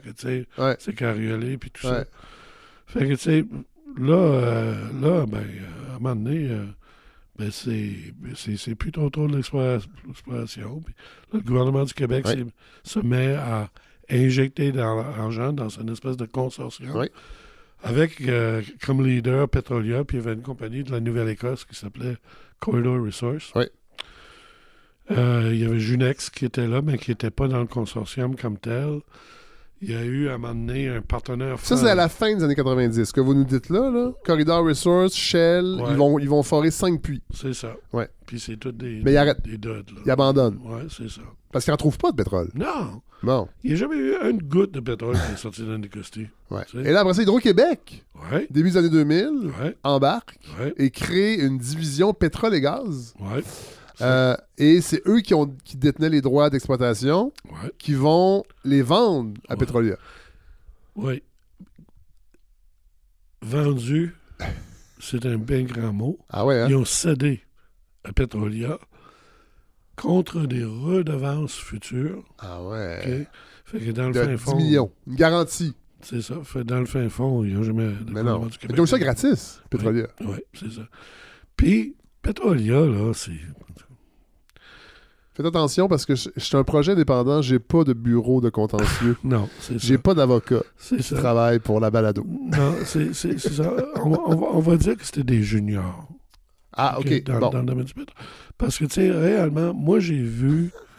J'ai vu des Correct, gens. ça, je pense que- je pense qu'on peut le dire. ouais, j'ai vu des gens de Shell rentrer, tu sais, puis, une certaine expertise en pétrole, on va se Ouais, le dire, ouais. Shell. tu sais, puis euh, c'était assez rassurant. Tu Ouais. sais, je veux dire, c'était professionnel. Ouais, ouais. C'était des gens, tu sais, ils arrivaient à, il y avait les, le moyen de leurs ambitions, si tu veux. Quand Petrolia s'est mis à forer, Ah ouais. forer profond, là, Ouais. Tu sais, J'ai rencontré personnellement, ils ont rentré des foreuses miniers, là. Ouais. Des histoires qui, qui étaient faites pour aller à 100, 200 pieds. Ouais. Mais on allait à 6000 pieds avec ça, là. Ouais. Puis, tu sais, je veux dire, moi, je connais rien là-dedans, sauf que je sais qu'à un moment donné, en forant, c'est très probable que tu vas pogner des poches de méthane, de gaz Ouais. et tout ça. Ah ouais. Il faut que ton équipement soit fait pour que, Oui, recueillir tout ça. ben, que tout ne sort pas du trou, Ah oui, tu sais, oui, oui. y compris la foreuse. Oui. tu sais. Puis j'ai Et le gars qui est dessus. j'ai vu des gens forer, là, mais c'est, tu sais, je il y a juste un tuyau, puis après ça, ils se gardaient à 40 pieds de la Ah foreuse. tu ouais. Parce que c'était pas fait pour ça, ils Mais n'étaient pas non. équipés. Oh boy, Ça- OK. Ça, ça avait pas, ça avait pas de bon sens. là, Ouais. Les gars avaient même pas une toilette pour aller aux toilettes. Ouais. C'était fait sur la cheap. là. Ouais. Mais là, Mme Marois décide qu'elle met de l'argent là-dedans. Oui. Puis là, ça, ça commence à être sérieux. Puis moi, je suis pas un grand écolo, là. Loin de ça, là, ouais. tu sais. Sauf que j'ai investi un christie de paquet d'argent à, à bâtir une maison. J'ai choisi une façon de vivre qui fait mon affaire. Ouais. J'ai un nouvel cercle d'amis. J'ai euh, j'ai une, une vie qui fait mon affaire. Mais là, John Pinot, attendez, parce que vous n'êtes pas le seul. à La, la- la population d'Anticosti, son, son rapport à ça, là, le pétrole qu'on essaie de trouver depuis moitié longtemps. qui sont pour, moitié qui sont Bon, contre. OK. OK? Ouais. Tu sais, puis, puis, tu sais, les, les gens qui étaient contre, c'était vraiment des gens qui, euh, ben, qui travaillaient dans le domaine de la chasse-pêche, Ouais. tu sais, dans la villégiature, ils ont dit, ça n'a pas de bon sens. hein. Tu sais, tu peux pas avoir des, des foreuses, des torchères, des Ben ci, non. des ça, puis, Puis inviter des touristes à venir chasser puis euh, pêcher le saumon. puis t'as une autre gang qui dit, ben ouais, mais tu sais, des salaires dans, dans le domaine pétrolier, puis tout ça, là. Ouais. Sauf que les gens qui pensaient salaire, là, se regardaient pas en disant, mais quelle expertise que j'ai, moi. Ouais. Je suis pas géophysicien, je suis pas. Tu sais, euh, fait, fait que la réalité, c'est que oui, il y a eu quelques jobs, mais c'était des jobs de torchage, Ah, comme je dis. ah, tu sais. ouais, ah. Tu sais, ou, cuisinier, Ouais. ou, ou tout, tu sais. Fait que, tu sais, à un moment donné, Petrolia, euh, euh, avec André Proux, qui était le, le président, qui était un Un joyeux drill? flamboyant, un peu. Qui, a, qui a dit quelque chose de très intéressant, qu'on pourrait en parler par après. Mais, Ouais. mais en tout cas, même lui, euh, il, il est trop olé olé. Ouais. On l'a tassé, on a mis sa, sa fille comme, comme président. Euh, euh, tu sais, il y a des choses qui sont passées à cette époque-là que où ce que ben, moi le- le- c'est dur à t'expliquer comment que c'est la réalité d'Anne-Christie à cause de son 100 ans d'être privé. là. Oui. Mais tu sais, les gens ne sont pas des revendicateurs. Les Ouais. gens disent Hey, c'est à moi ça, là, tu toucheras pas à ça. Ça Oui, mais on en a parlé au début. L'art meunier a créé une espèce de Ça culture d'acceptation. On accepte encore. ce qui arrive. Ça existe encore. Ouais, ouais, ouais. Ça existe, tu sais. Puis les Ça, gens- c'est venu me chercher. Ça, ça, c'est venu me chercher parce que, à un moment donné, on dit ben, les gens ont besoin d'une porte-parole quelque part. Ils ont besoin- Parce que, en privé, les gens vont dire ça pas d'allure, Ouais. c'est pas, tu sais, quand ils vont détruire l'île, patati patata. ouais. Tu sais, mais ils ont peur, ils ont. Puis, tu sais, c'est des gens, bien souvent, qui n'ont pas une tonne d'éducation. Ouais. Tu sais, euh, dans une, une réunion, ils se sentent un peu comme l'instant de la côte, puis tout ça, là. peu- Ils se sentent intimidés. ils sont intimidés, puis, euh, tu sais, les gens voyaient ça. là, le Petrolia rentrait pour faire un- une réunion. Tu sais, le président de Petrolia rentrait avec des gars du corps. Moi, je dis, qu'est-ce que c'est ça? C'est- En tout cas. Euh, 115 millions vont être investis oui, par le gouvernement de Pauline Marois oui, euh, pour vérifier si c'est du pétrole. oui. Fait que là, là ça- c'est là que ça commence à être sérieux. Ouais. Fait que là, il y, a, il y a eu un- une, euh, euh, une élection à la mairie. Oui. Parce qu'il faut dire que... le- Là, on est en 2016? ouais. Ouais. L'ancienne maire était très euh, pro-pétrole. Oui, euh, ouais. Bon, euh, il a travaillé pour eux, puis tout ça. Ouais. Fait qu'il y a eu une, une élection... euh, ben, un, l'ex-maire est- a, a démissionné, c'était Oui. trop hot. Son pont-maire est devenu maire. Lui a démissionné aussi, il était Ouais. pas capable. Fait qu'il y a eu des élections mi-mandat. Fait que là, c'était vraiment une élection référendaire sur la, Le pétrole. le pétrole. Ouais. Bon, nous, on a rentré. Vous vous êtes présenté. Je vais me présenter. Moi, je Vous n'avez jamais fait de politique de votre J'ai vie. jamais fait, puis j'en voulais pas. Ouais. Puis j'en aurais jamais fait non plus si ça n'avait pas été de ça. Mais moi, il est arrivé un événement, puis ça, ça peut paraître stéréotypé ou comme on voudra. Pas grave. Moi, j'ai un ami, ou j'avais un ami, il est mort maintenant, qui était en- un, un, un anticostier de souche. Ouais. Puis moi, quand je l'ai connu, il était à sa retraite, puis il avait un chalet, puis quand je passais par son chalet, j'arrêtais de saluer, puis on, on prenait une tasse de thé ou Ouais. d'autres choses. Ouais. Puis lui, souvent, il avait ses petits-enfants Ouais. avec lui.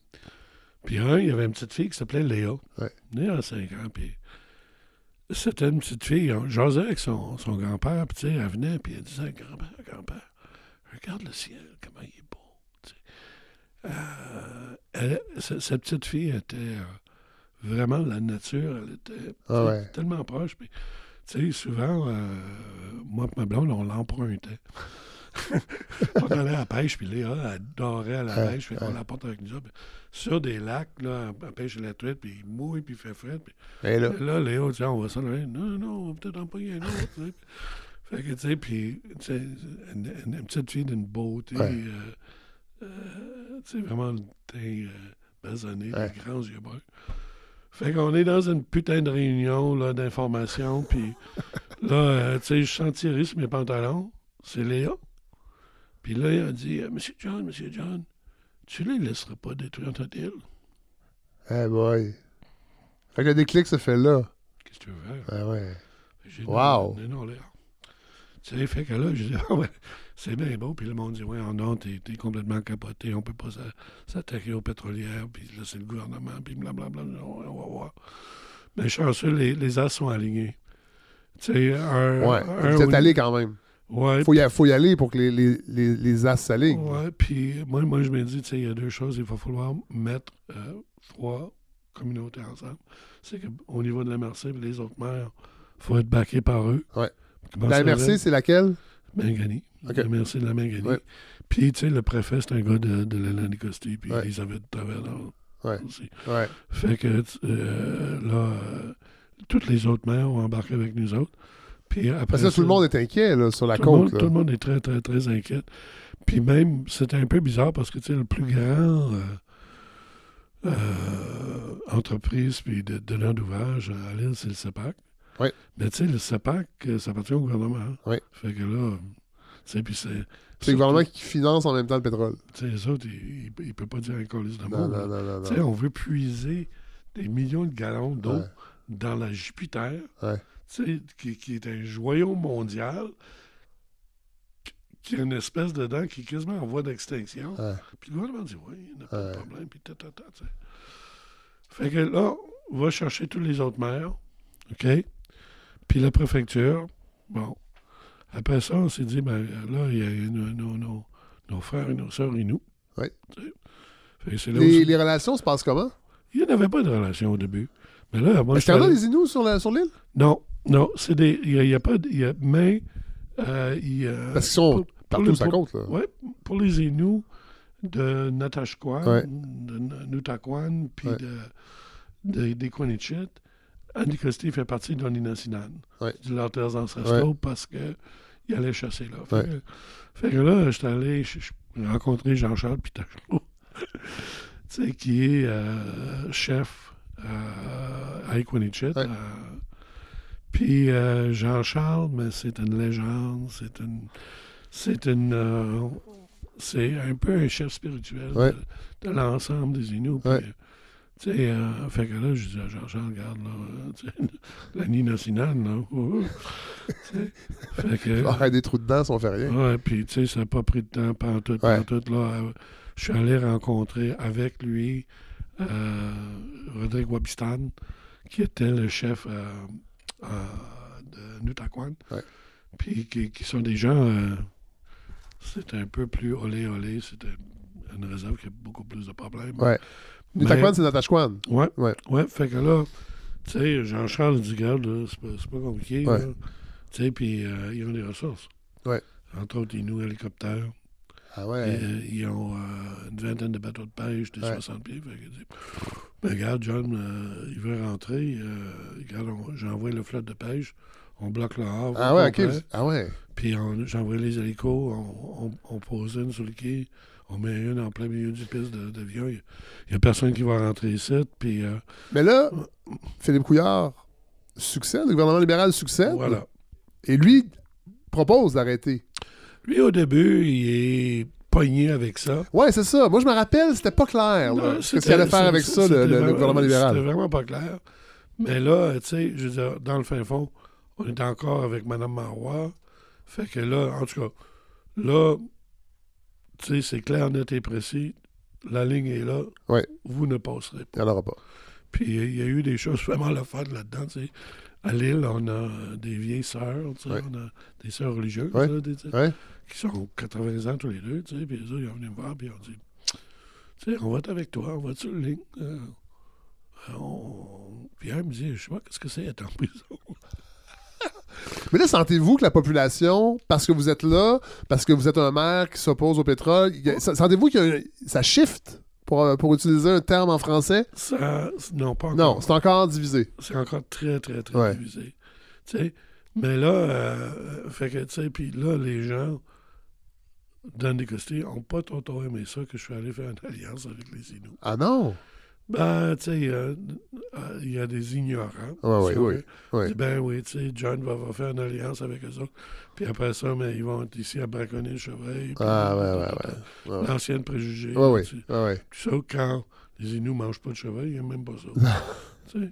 C'est Mais- pas s'il y en a- De toute façon, il y en avait beaucoup, anyway. Ah ouais, ouais. On aurait braconné un peu, ça aurait été bien grave? Moi, à chaque fois que je traversais la grande, j'apportais du chevreuil au chef. Finalement, il dit arrête, arrête là. On donne ça au chien? Non, je pense nous, on mange du caribou. Mais, tu sais, euh, j'ai, trouvé ça le fun parce que, tu sais, euh, Jean-Charles, il a vraiment pris ça au sérieux. Ouais. Puis, puis, euh, il était prêt. à- d'ailleurs, il y a une histoire très. En tout cas, qui est coquette là-dedans, c'est que le préfet, Luc Noël, tu sais, qui n'a pas la langue dans sa poche Ouais. non plus, là, là, là, Luc a dit Garde, là, on va les affronter, là, Ouais. puis tout ça. Puis euh, Jean-Charles a regardé, puis euh, il sait que Luc vient d'Annicosti, puis il dit Quand le temps viendrait, tu irais te cacher dans les buissons de ton petite jeunesse. Luc était en tabarnak. Bon, mais, mais, euh, tu sais, il y a eu ça, puis après ça, mais on, a, on a monté, euh, tu sais, euh, vraiment une grande coalition avec Ouais. tout ce qui était, euh, tu sais, Greenpeace, toute la gang de... Euh, Steven Fond- Guilbeault, à l'époque, Steven, Fond- avant qu'ils boivent euh, Ouais, la, la potion du diable. c'est ça. tu sais, fait que là, tu sais, il y a eu des, des, Ouais. des, des- des pétitions, Ouais. Couillard arrive au, au pouvoir. On fait des représentations. Euh, ça va pas vraiment.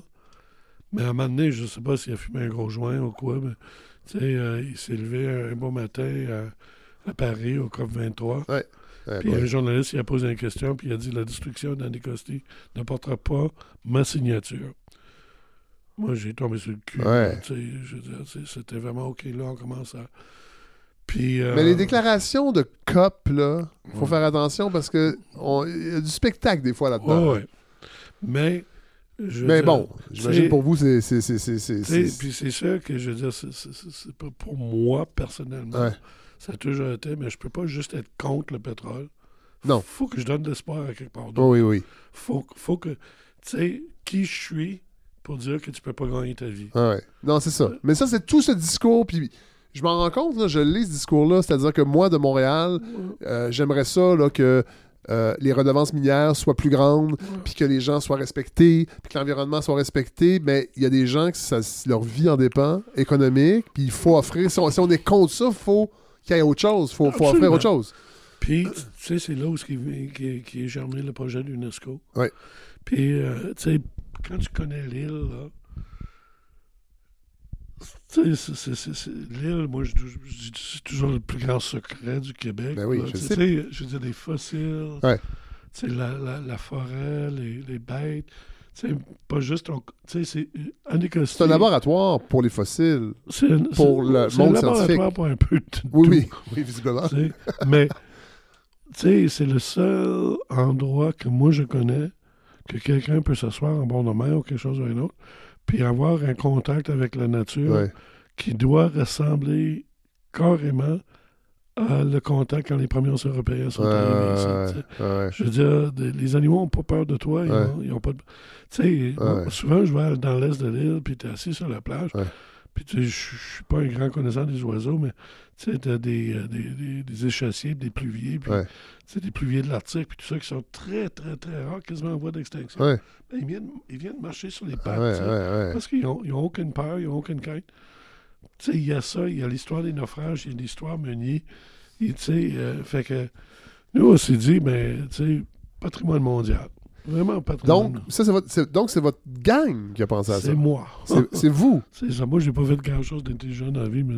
Mais, mais, mais c'était quoi votre idée derrière ça? Parce que, je, moi, je, je veux dire, est-ce que, est-ce que ça, aux yeux de la population, ça remplace le- l'espoir des salaires de l'industrie pétrolière? Les gens qui sont pour, là, quand vous, vous arrivez avec ça, Hey, on va faire d'Anticosti un Ben- patrimoine mondial, ils se disent-tu, Non, oh shit, bonne idée. non.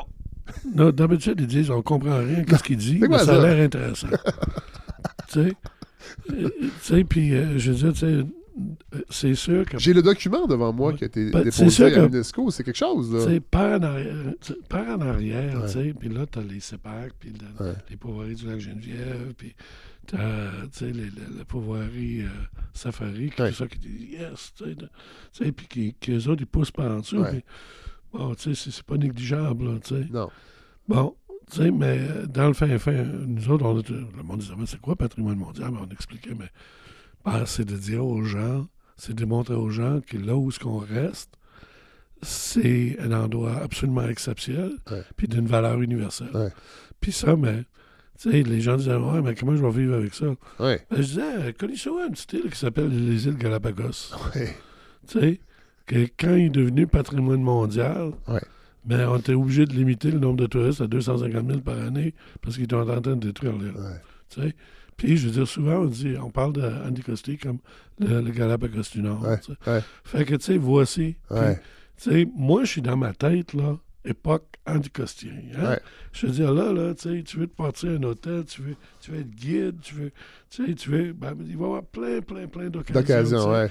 Puis euh, là, tu sais, je comprenais un peu le, le processus. Parce que, tu sais, c'est bien beau être un endroit est joli, Oui. où elle a un peu d'histoire, Préservé. Mais être sur la liste indicative du pa- patrimoine, c'est. Il faut vraiment que ce soit de valeur exceptionnelle, universelle. Ouais. Puis quand je te dis que les as sont alignés, Ouais. mais c'est en 2017, c'est 2017, ça, c'est le 150e anniversaire du Canada. Ouais. Le Canada rouvre son liste indicative pour d'autres. On a fait que là, nous, on dit, ben, on va embarquer dessus. On va embarquer dessus. Fait que là, on a fait un concours pour trouver quelqu'un comme euh, chargé de projet. Ouais. Tu sais, je sais pas qui va venir, là, mais bon. On a eu comme 1000 CV. Ah ouais. On avait comme 200, là, que tu épluchais, tu aurais voulu les engager. il y avait des Anglais, il y avait des Australiens, il y avait du monde de l'Amérique Ouais. du Sud. il y avait- ouais. Tu sais, puis là, euh, on s'est rendu compte que l'importance que les gens accordent à ça aussi. Ouais. Fait que, Votre idée, elle, elle devenait crédible. fait que dans le fin fond, on a engagé une, euh, une jeune avocate euh, de Montréal qui arrivait d'Haïti, qui avait travaillé avec Avocats sans frontières, euh, euh, puis, euh, qui avait fait son, son- sa maîtrise sur le, le droit auto- autochtone. Fait que, Ouais. tu sais, ça tombait bien. Ouais. puis tout ça, euh, Sarah Maud, puis euh, Sarah Maud a fait une job. Là, John, il, il faut pas jouer avec le, le petit fil parce qu'on l'entend. Je peux vous donner un autre gogos à taponner, là, mais pas, ça, pas- pas ça. le pied. Philippe, Philippe Couillard, les mauvaises langues à l'époque Ouais. disaient que Philippe Couillard était pour euh, ce- cette idée-là parce qu'il allait chasser, lui, Anticosti. Je- peux vous assurer, 100%, que Philippe Couillard n'a jamais mis les pieds sur. Bon. Jamais. Pour, pour y avoir invité à plusieurs fois. Ah, bien sûr, bon, il est il pas venu. Euh, Tous les partis à l'époque, quand il a décidé d'arrêter euh, l'exploitation, Ouais. tous les partis de l'époque ont appuyé le gouvernement, sauf un parti, la CAQ. Oui, la CAQ, au début, euh, tu sais, euh, euh, je pense qu'il y, a- des choses qui sont marquantes juste avant la CAQ. tu sais, quand les libéraux étaient au pouvoir, euh, je suis allé voir Mme Mélenchon. Oui. Parce que c'est joli, hein? Oui. C'est Le document, oui. C'est 2,5 millions de dollars, ça. Ce document-là de 140. Oui, mais il y, a- y y beaucoup d'images en couleur. Je, je, je vois- je vois, là. Mais, tu sais, c'est- ça, ce que ça- c'est ça ce que ça coûte, Ouais. monter un dossier à, Ouais, ouais. à l'UNESCO aujourd'hui. Puis, euh, tu sais, euh, je pense pas que c'est les payeurs de taxes chez nous qui étaient prêts. Fait, Non.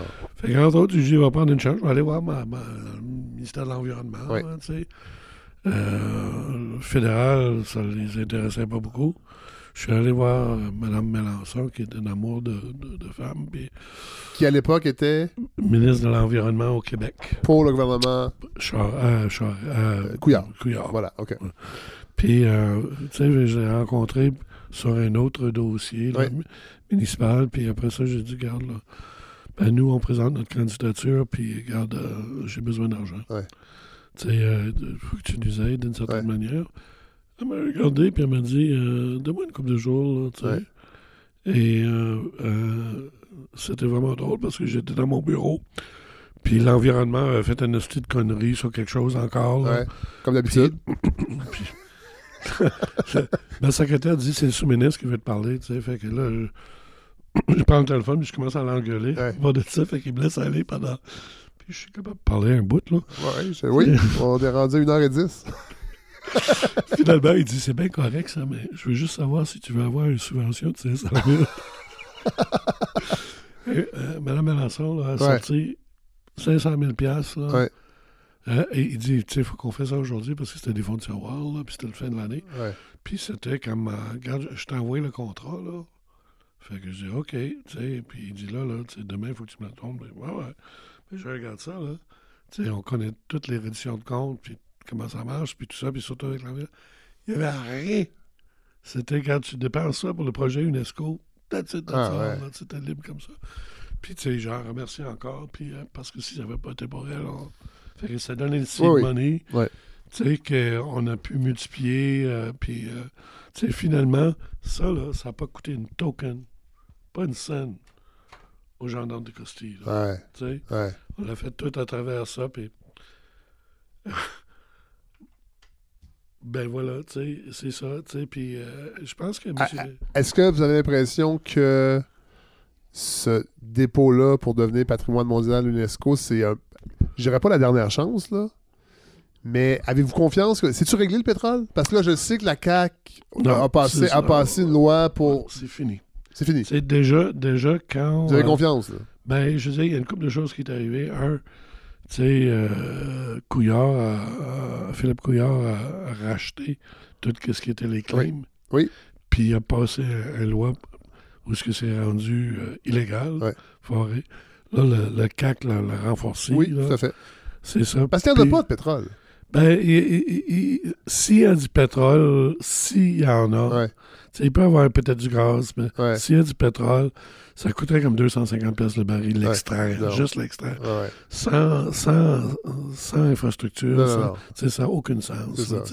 C'est euh, c'est du pétrole de schiste, là, tu sais. En plus. Puis, euh, je veux dire, il aurait fallu faire de la fra- fra- fracturation, puis on sait Ouais. c'est quoi ça. Ben oui. puis, ouais. tu sais, bon.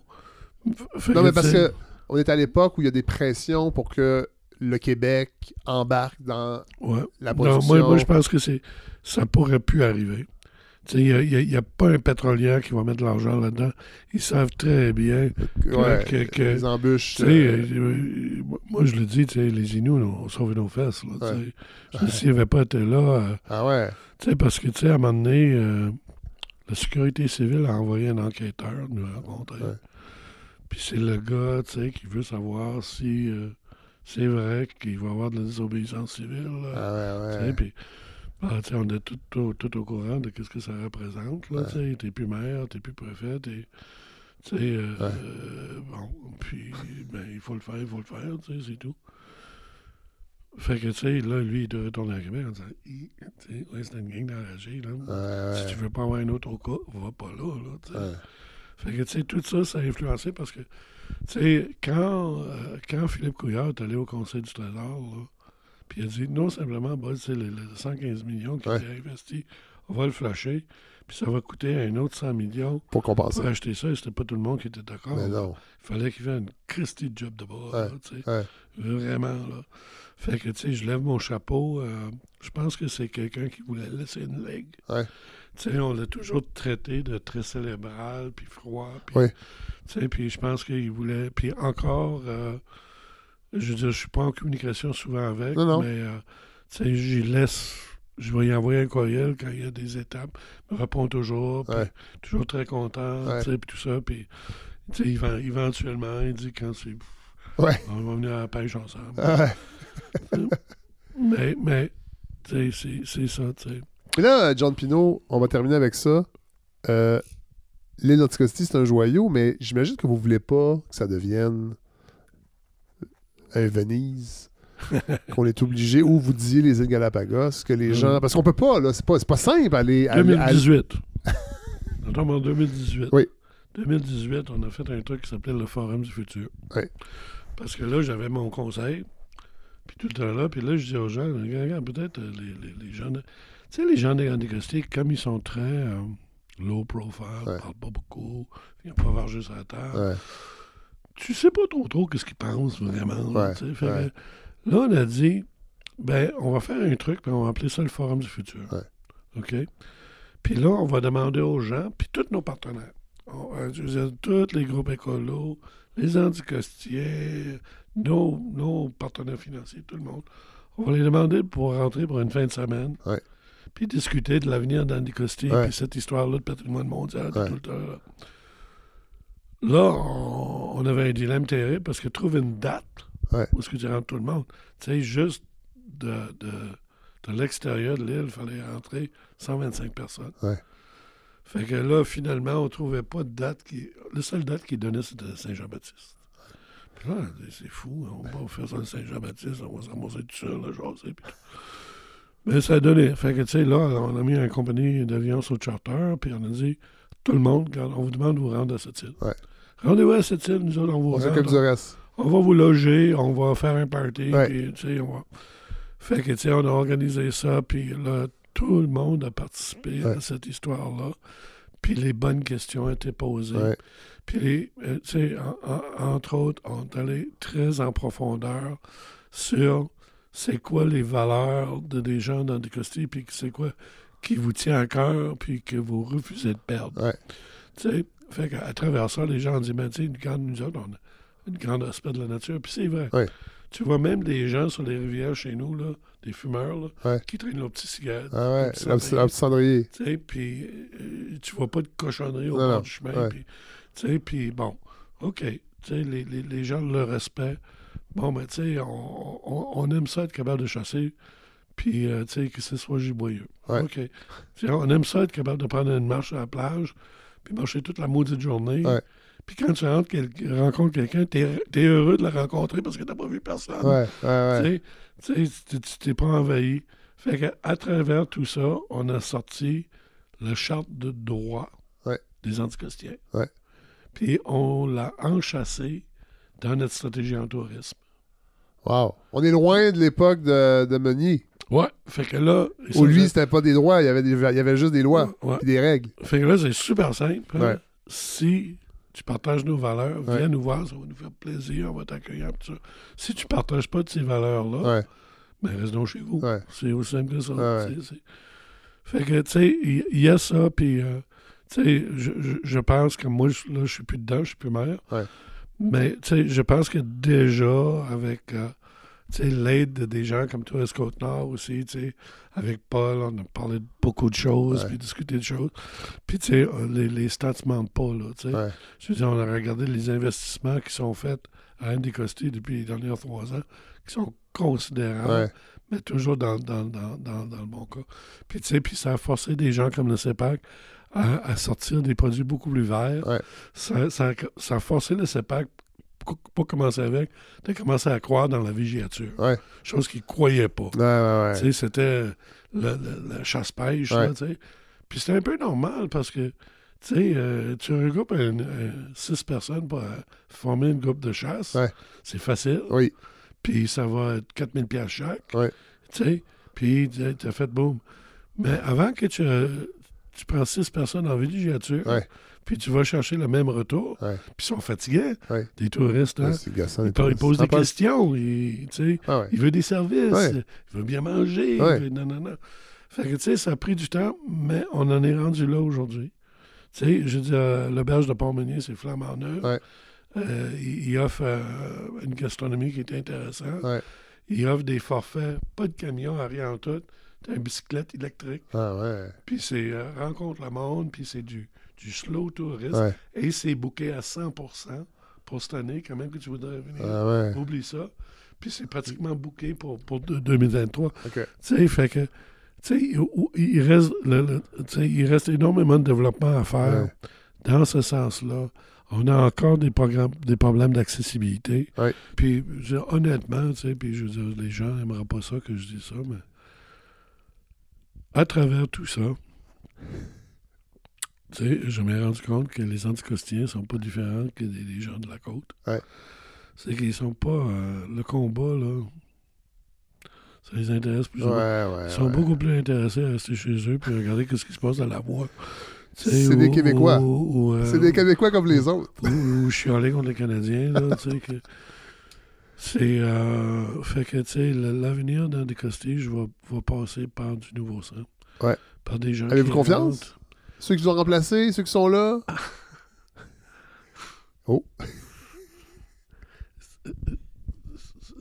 La nature a horreur du vide. Ouais. Mais il faut la protéger, la nature. Faut, faut le protéger, la nature. Puis, tu sais, je veux dire, peut-être il y a des chances. Tu sais, euh, à travers toute cette expérience-là, de- moi, qu'est-ce que j'ai le moins aimé, c'est c'est- c'est- c'est- c'est- c'est le, le- le monde municipal. Ah ouais, hein? Puis je pense que si tu viens du privé, euh, tu peux pas t'adapter au monde municipal. Ah c'est impossible. Tu sais, c'est une... Fait qu'on perd. On perd énormément de temps. Ouais. Mais, qu'est-ce qu'on a réussi à faire, par exemple, c'est qu'on avait, tu sais, on était conscient de ce danger-là aussi, que des projets comme ça, qui euh, reposent sur certains individus, Ouais. Mais c'est, ça, ça peut, Meurt quand, sont plus, quand ces gens ouais, sont ça plus peut là. être dangereux, puis Ouais. tout ça. Donc, euh, moi, mon, mon dernier acte avant de, de- de- d'être plus à la mairie, Ouais. c'est que je suis allé à Québec, puis j'ai rencontré le gouvernement. Puis, normalement, un dossier de patrimoine mondial euh, qui est basé sur les ressources naturelles, là, comme nous, les, les fossiles. Euh, automatiquement, ça va être le CEPAC qui va s'en occuper. OK. Mais dans le cas d'Andicosti, où ce que le CEPAC est un grand pourvoyeur, ben, il se trouve vraiment en conflit Ah d'intérêts. sais. ouais. Fait que on a fait l'argument, on a fait venir des experts de patrimoine mondial, puis tout ça. Puis on a fait l'argument que la meilleure façon de gérer cette propriété-là, c'était tra- à travers un OBNL. OK. Paritaire. Ah ouais, ouais. Puis c'est, le bout de paritaire qui est... qui est- Ça veut dire quoi, ça, paritaire? Paritaire, Non, pour un OBNL? ça, ça veut dire que tu as un conseil d'administration, tu as la municipalité qui a un siège, Ah ouais.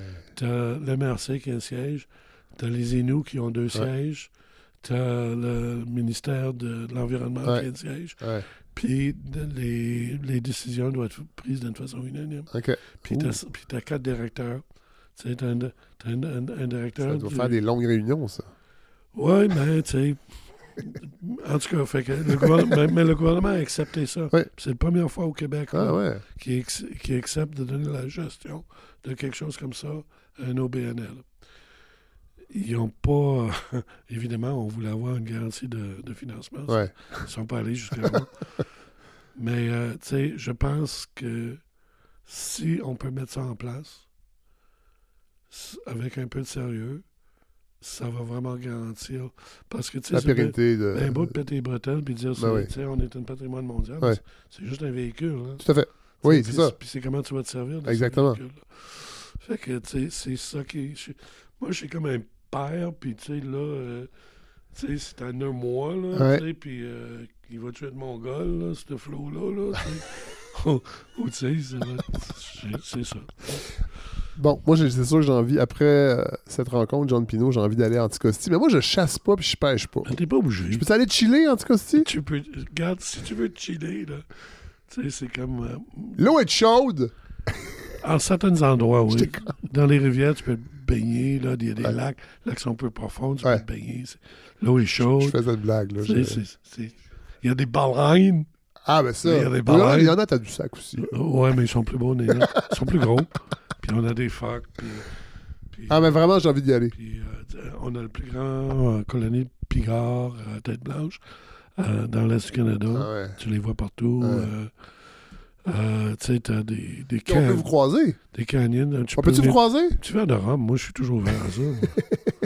Hey, ben, John Pinot, merci. C'est la première rencontre euh, avec, euh, ben, avec l'île d'Anticosti de cette façon-là, ça c'est clair, avec vous. Euh, puis je pense que les auditeurs et auditrices, ben, j'espère leur donner le goût. Puis oui et non, ben, j'ai l'impression que c'est un joyau, puis faut pas. Mais vous, vous allez gérer ça, là, mais faut pas que ça devienne. Oui, puis, tu sais, je veux dire, je pense que euh, ça a donné, honnêtement, ça a donné des résultats, c'est parce que là, moi, dans ma retraite, retraite, Ouais. tu sais, j'ai parti une petite ferme de- là, Ouais. on élève des huîtres. Des puis, huîtres, ouais. Puis on fait du miel, euh, puis, euh, fait que, tu sais, je passe mon temps à jaser avec des touristes, Ouais. tu sais, puis, tu sais, les gens, euh, c'est incroyable. Les, les- les gens ont un besoin fondamental de décrocher. Ah, c'est clair. Puis de- c'est c'est plus que du décrochage, c'est pas, pas vraiment du décrochage. C'est de retourner. Ben, C'est comme une quête. C'est galvaudé de dire qu'il retourne à la racine. C'est juste, le- c'est c'est comme le mémoire génétique. Oui. C'est c'est- c'est de d'être en. Tu sais, de sentir cette. cette, euh, la vraie nature, pas la, pas la nature Disney. Là. Non, non, non. Le- Pas les Laurentides. non, tu sais, puis je veux dire, il faut, faut, que tu fais- faut que tu sais qu'est-ce que tu fais parce que tu peux mourir. Là. Oui, oui, oui. Mais, mais, Contrairement aux Laurentides. Anyway, oui, je comprends. Hey, merci, John euh, Hey, ça Pinot. m'a fait Vraiment, plaisir. belle rencontre. Merci. ok, bye.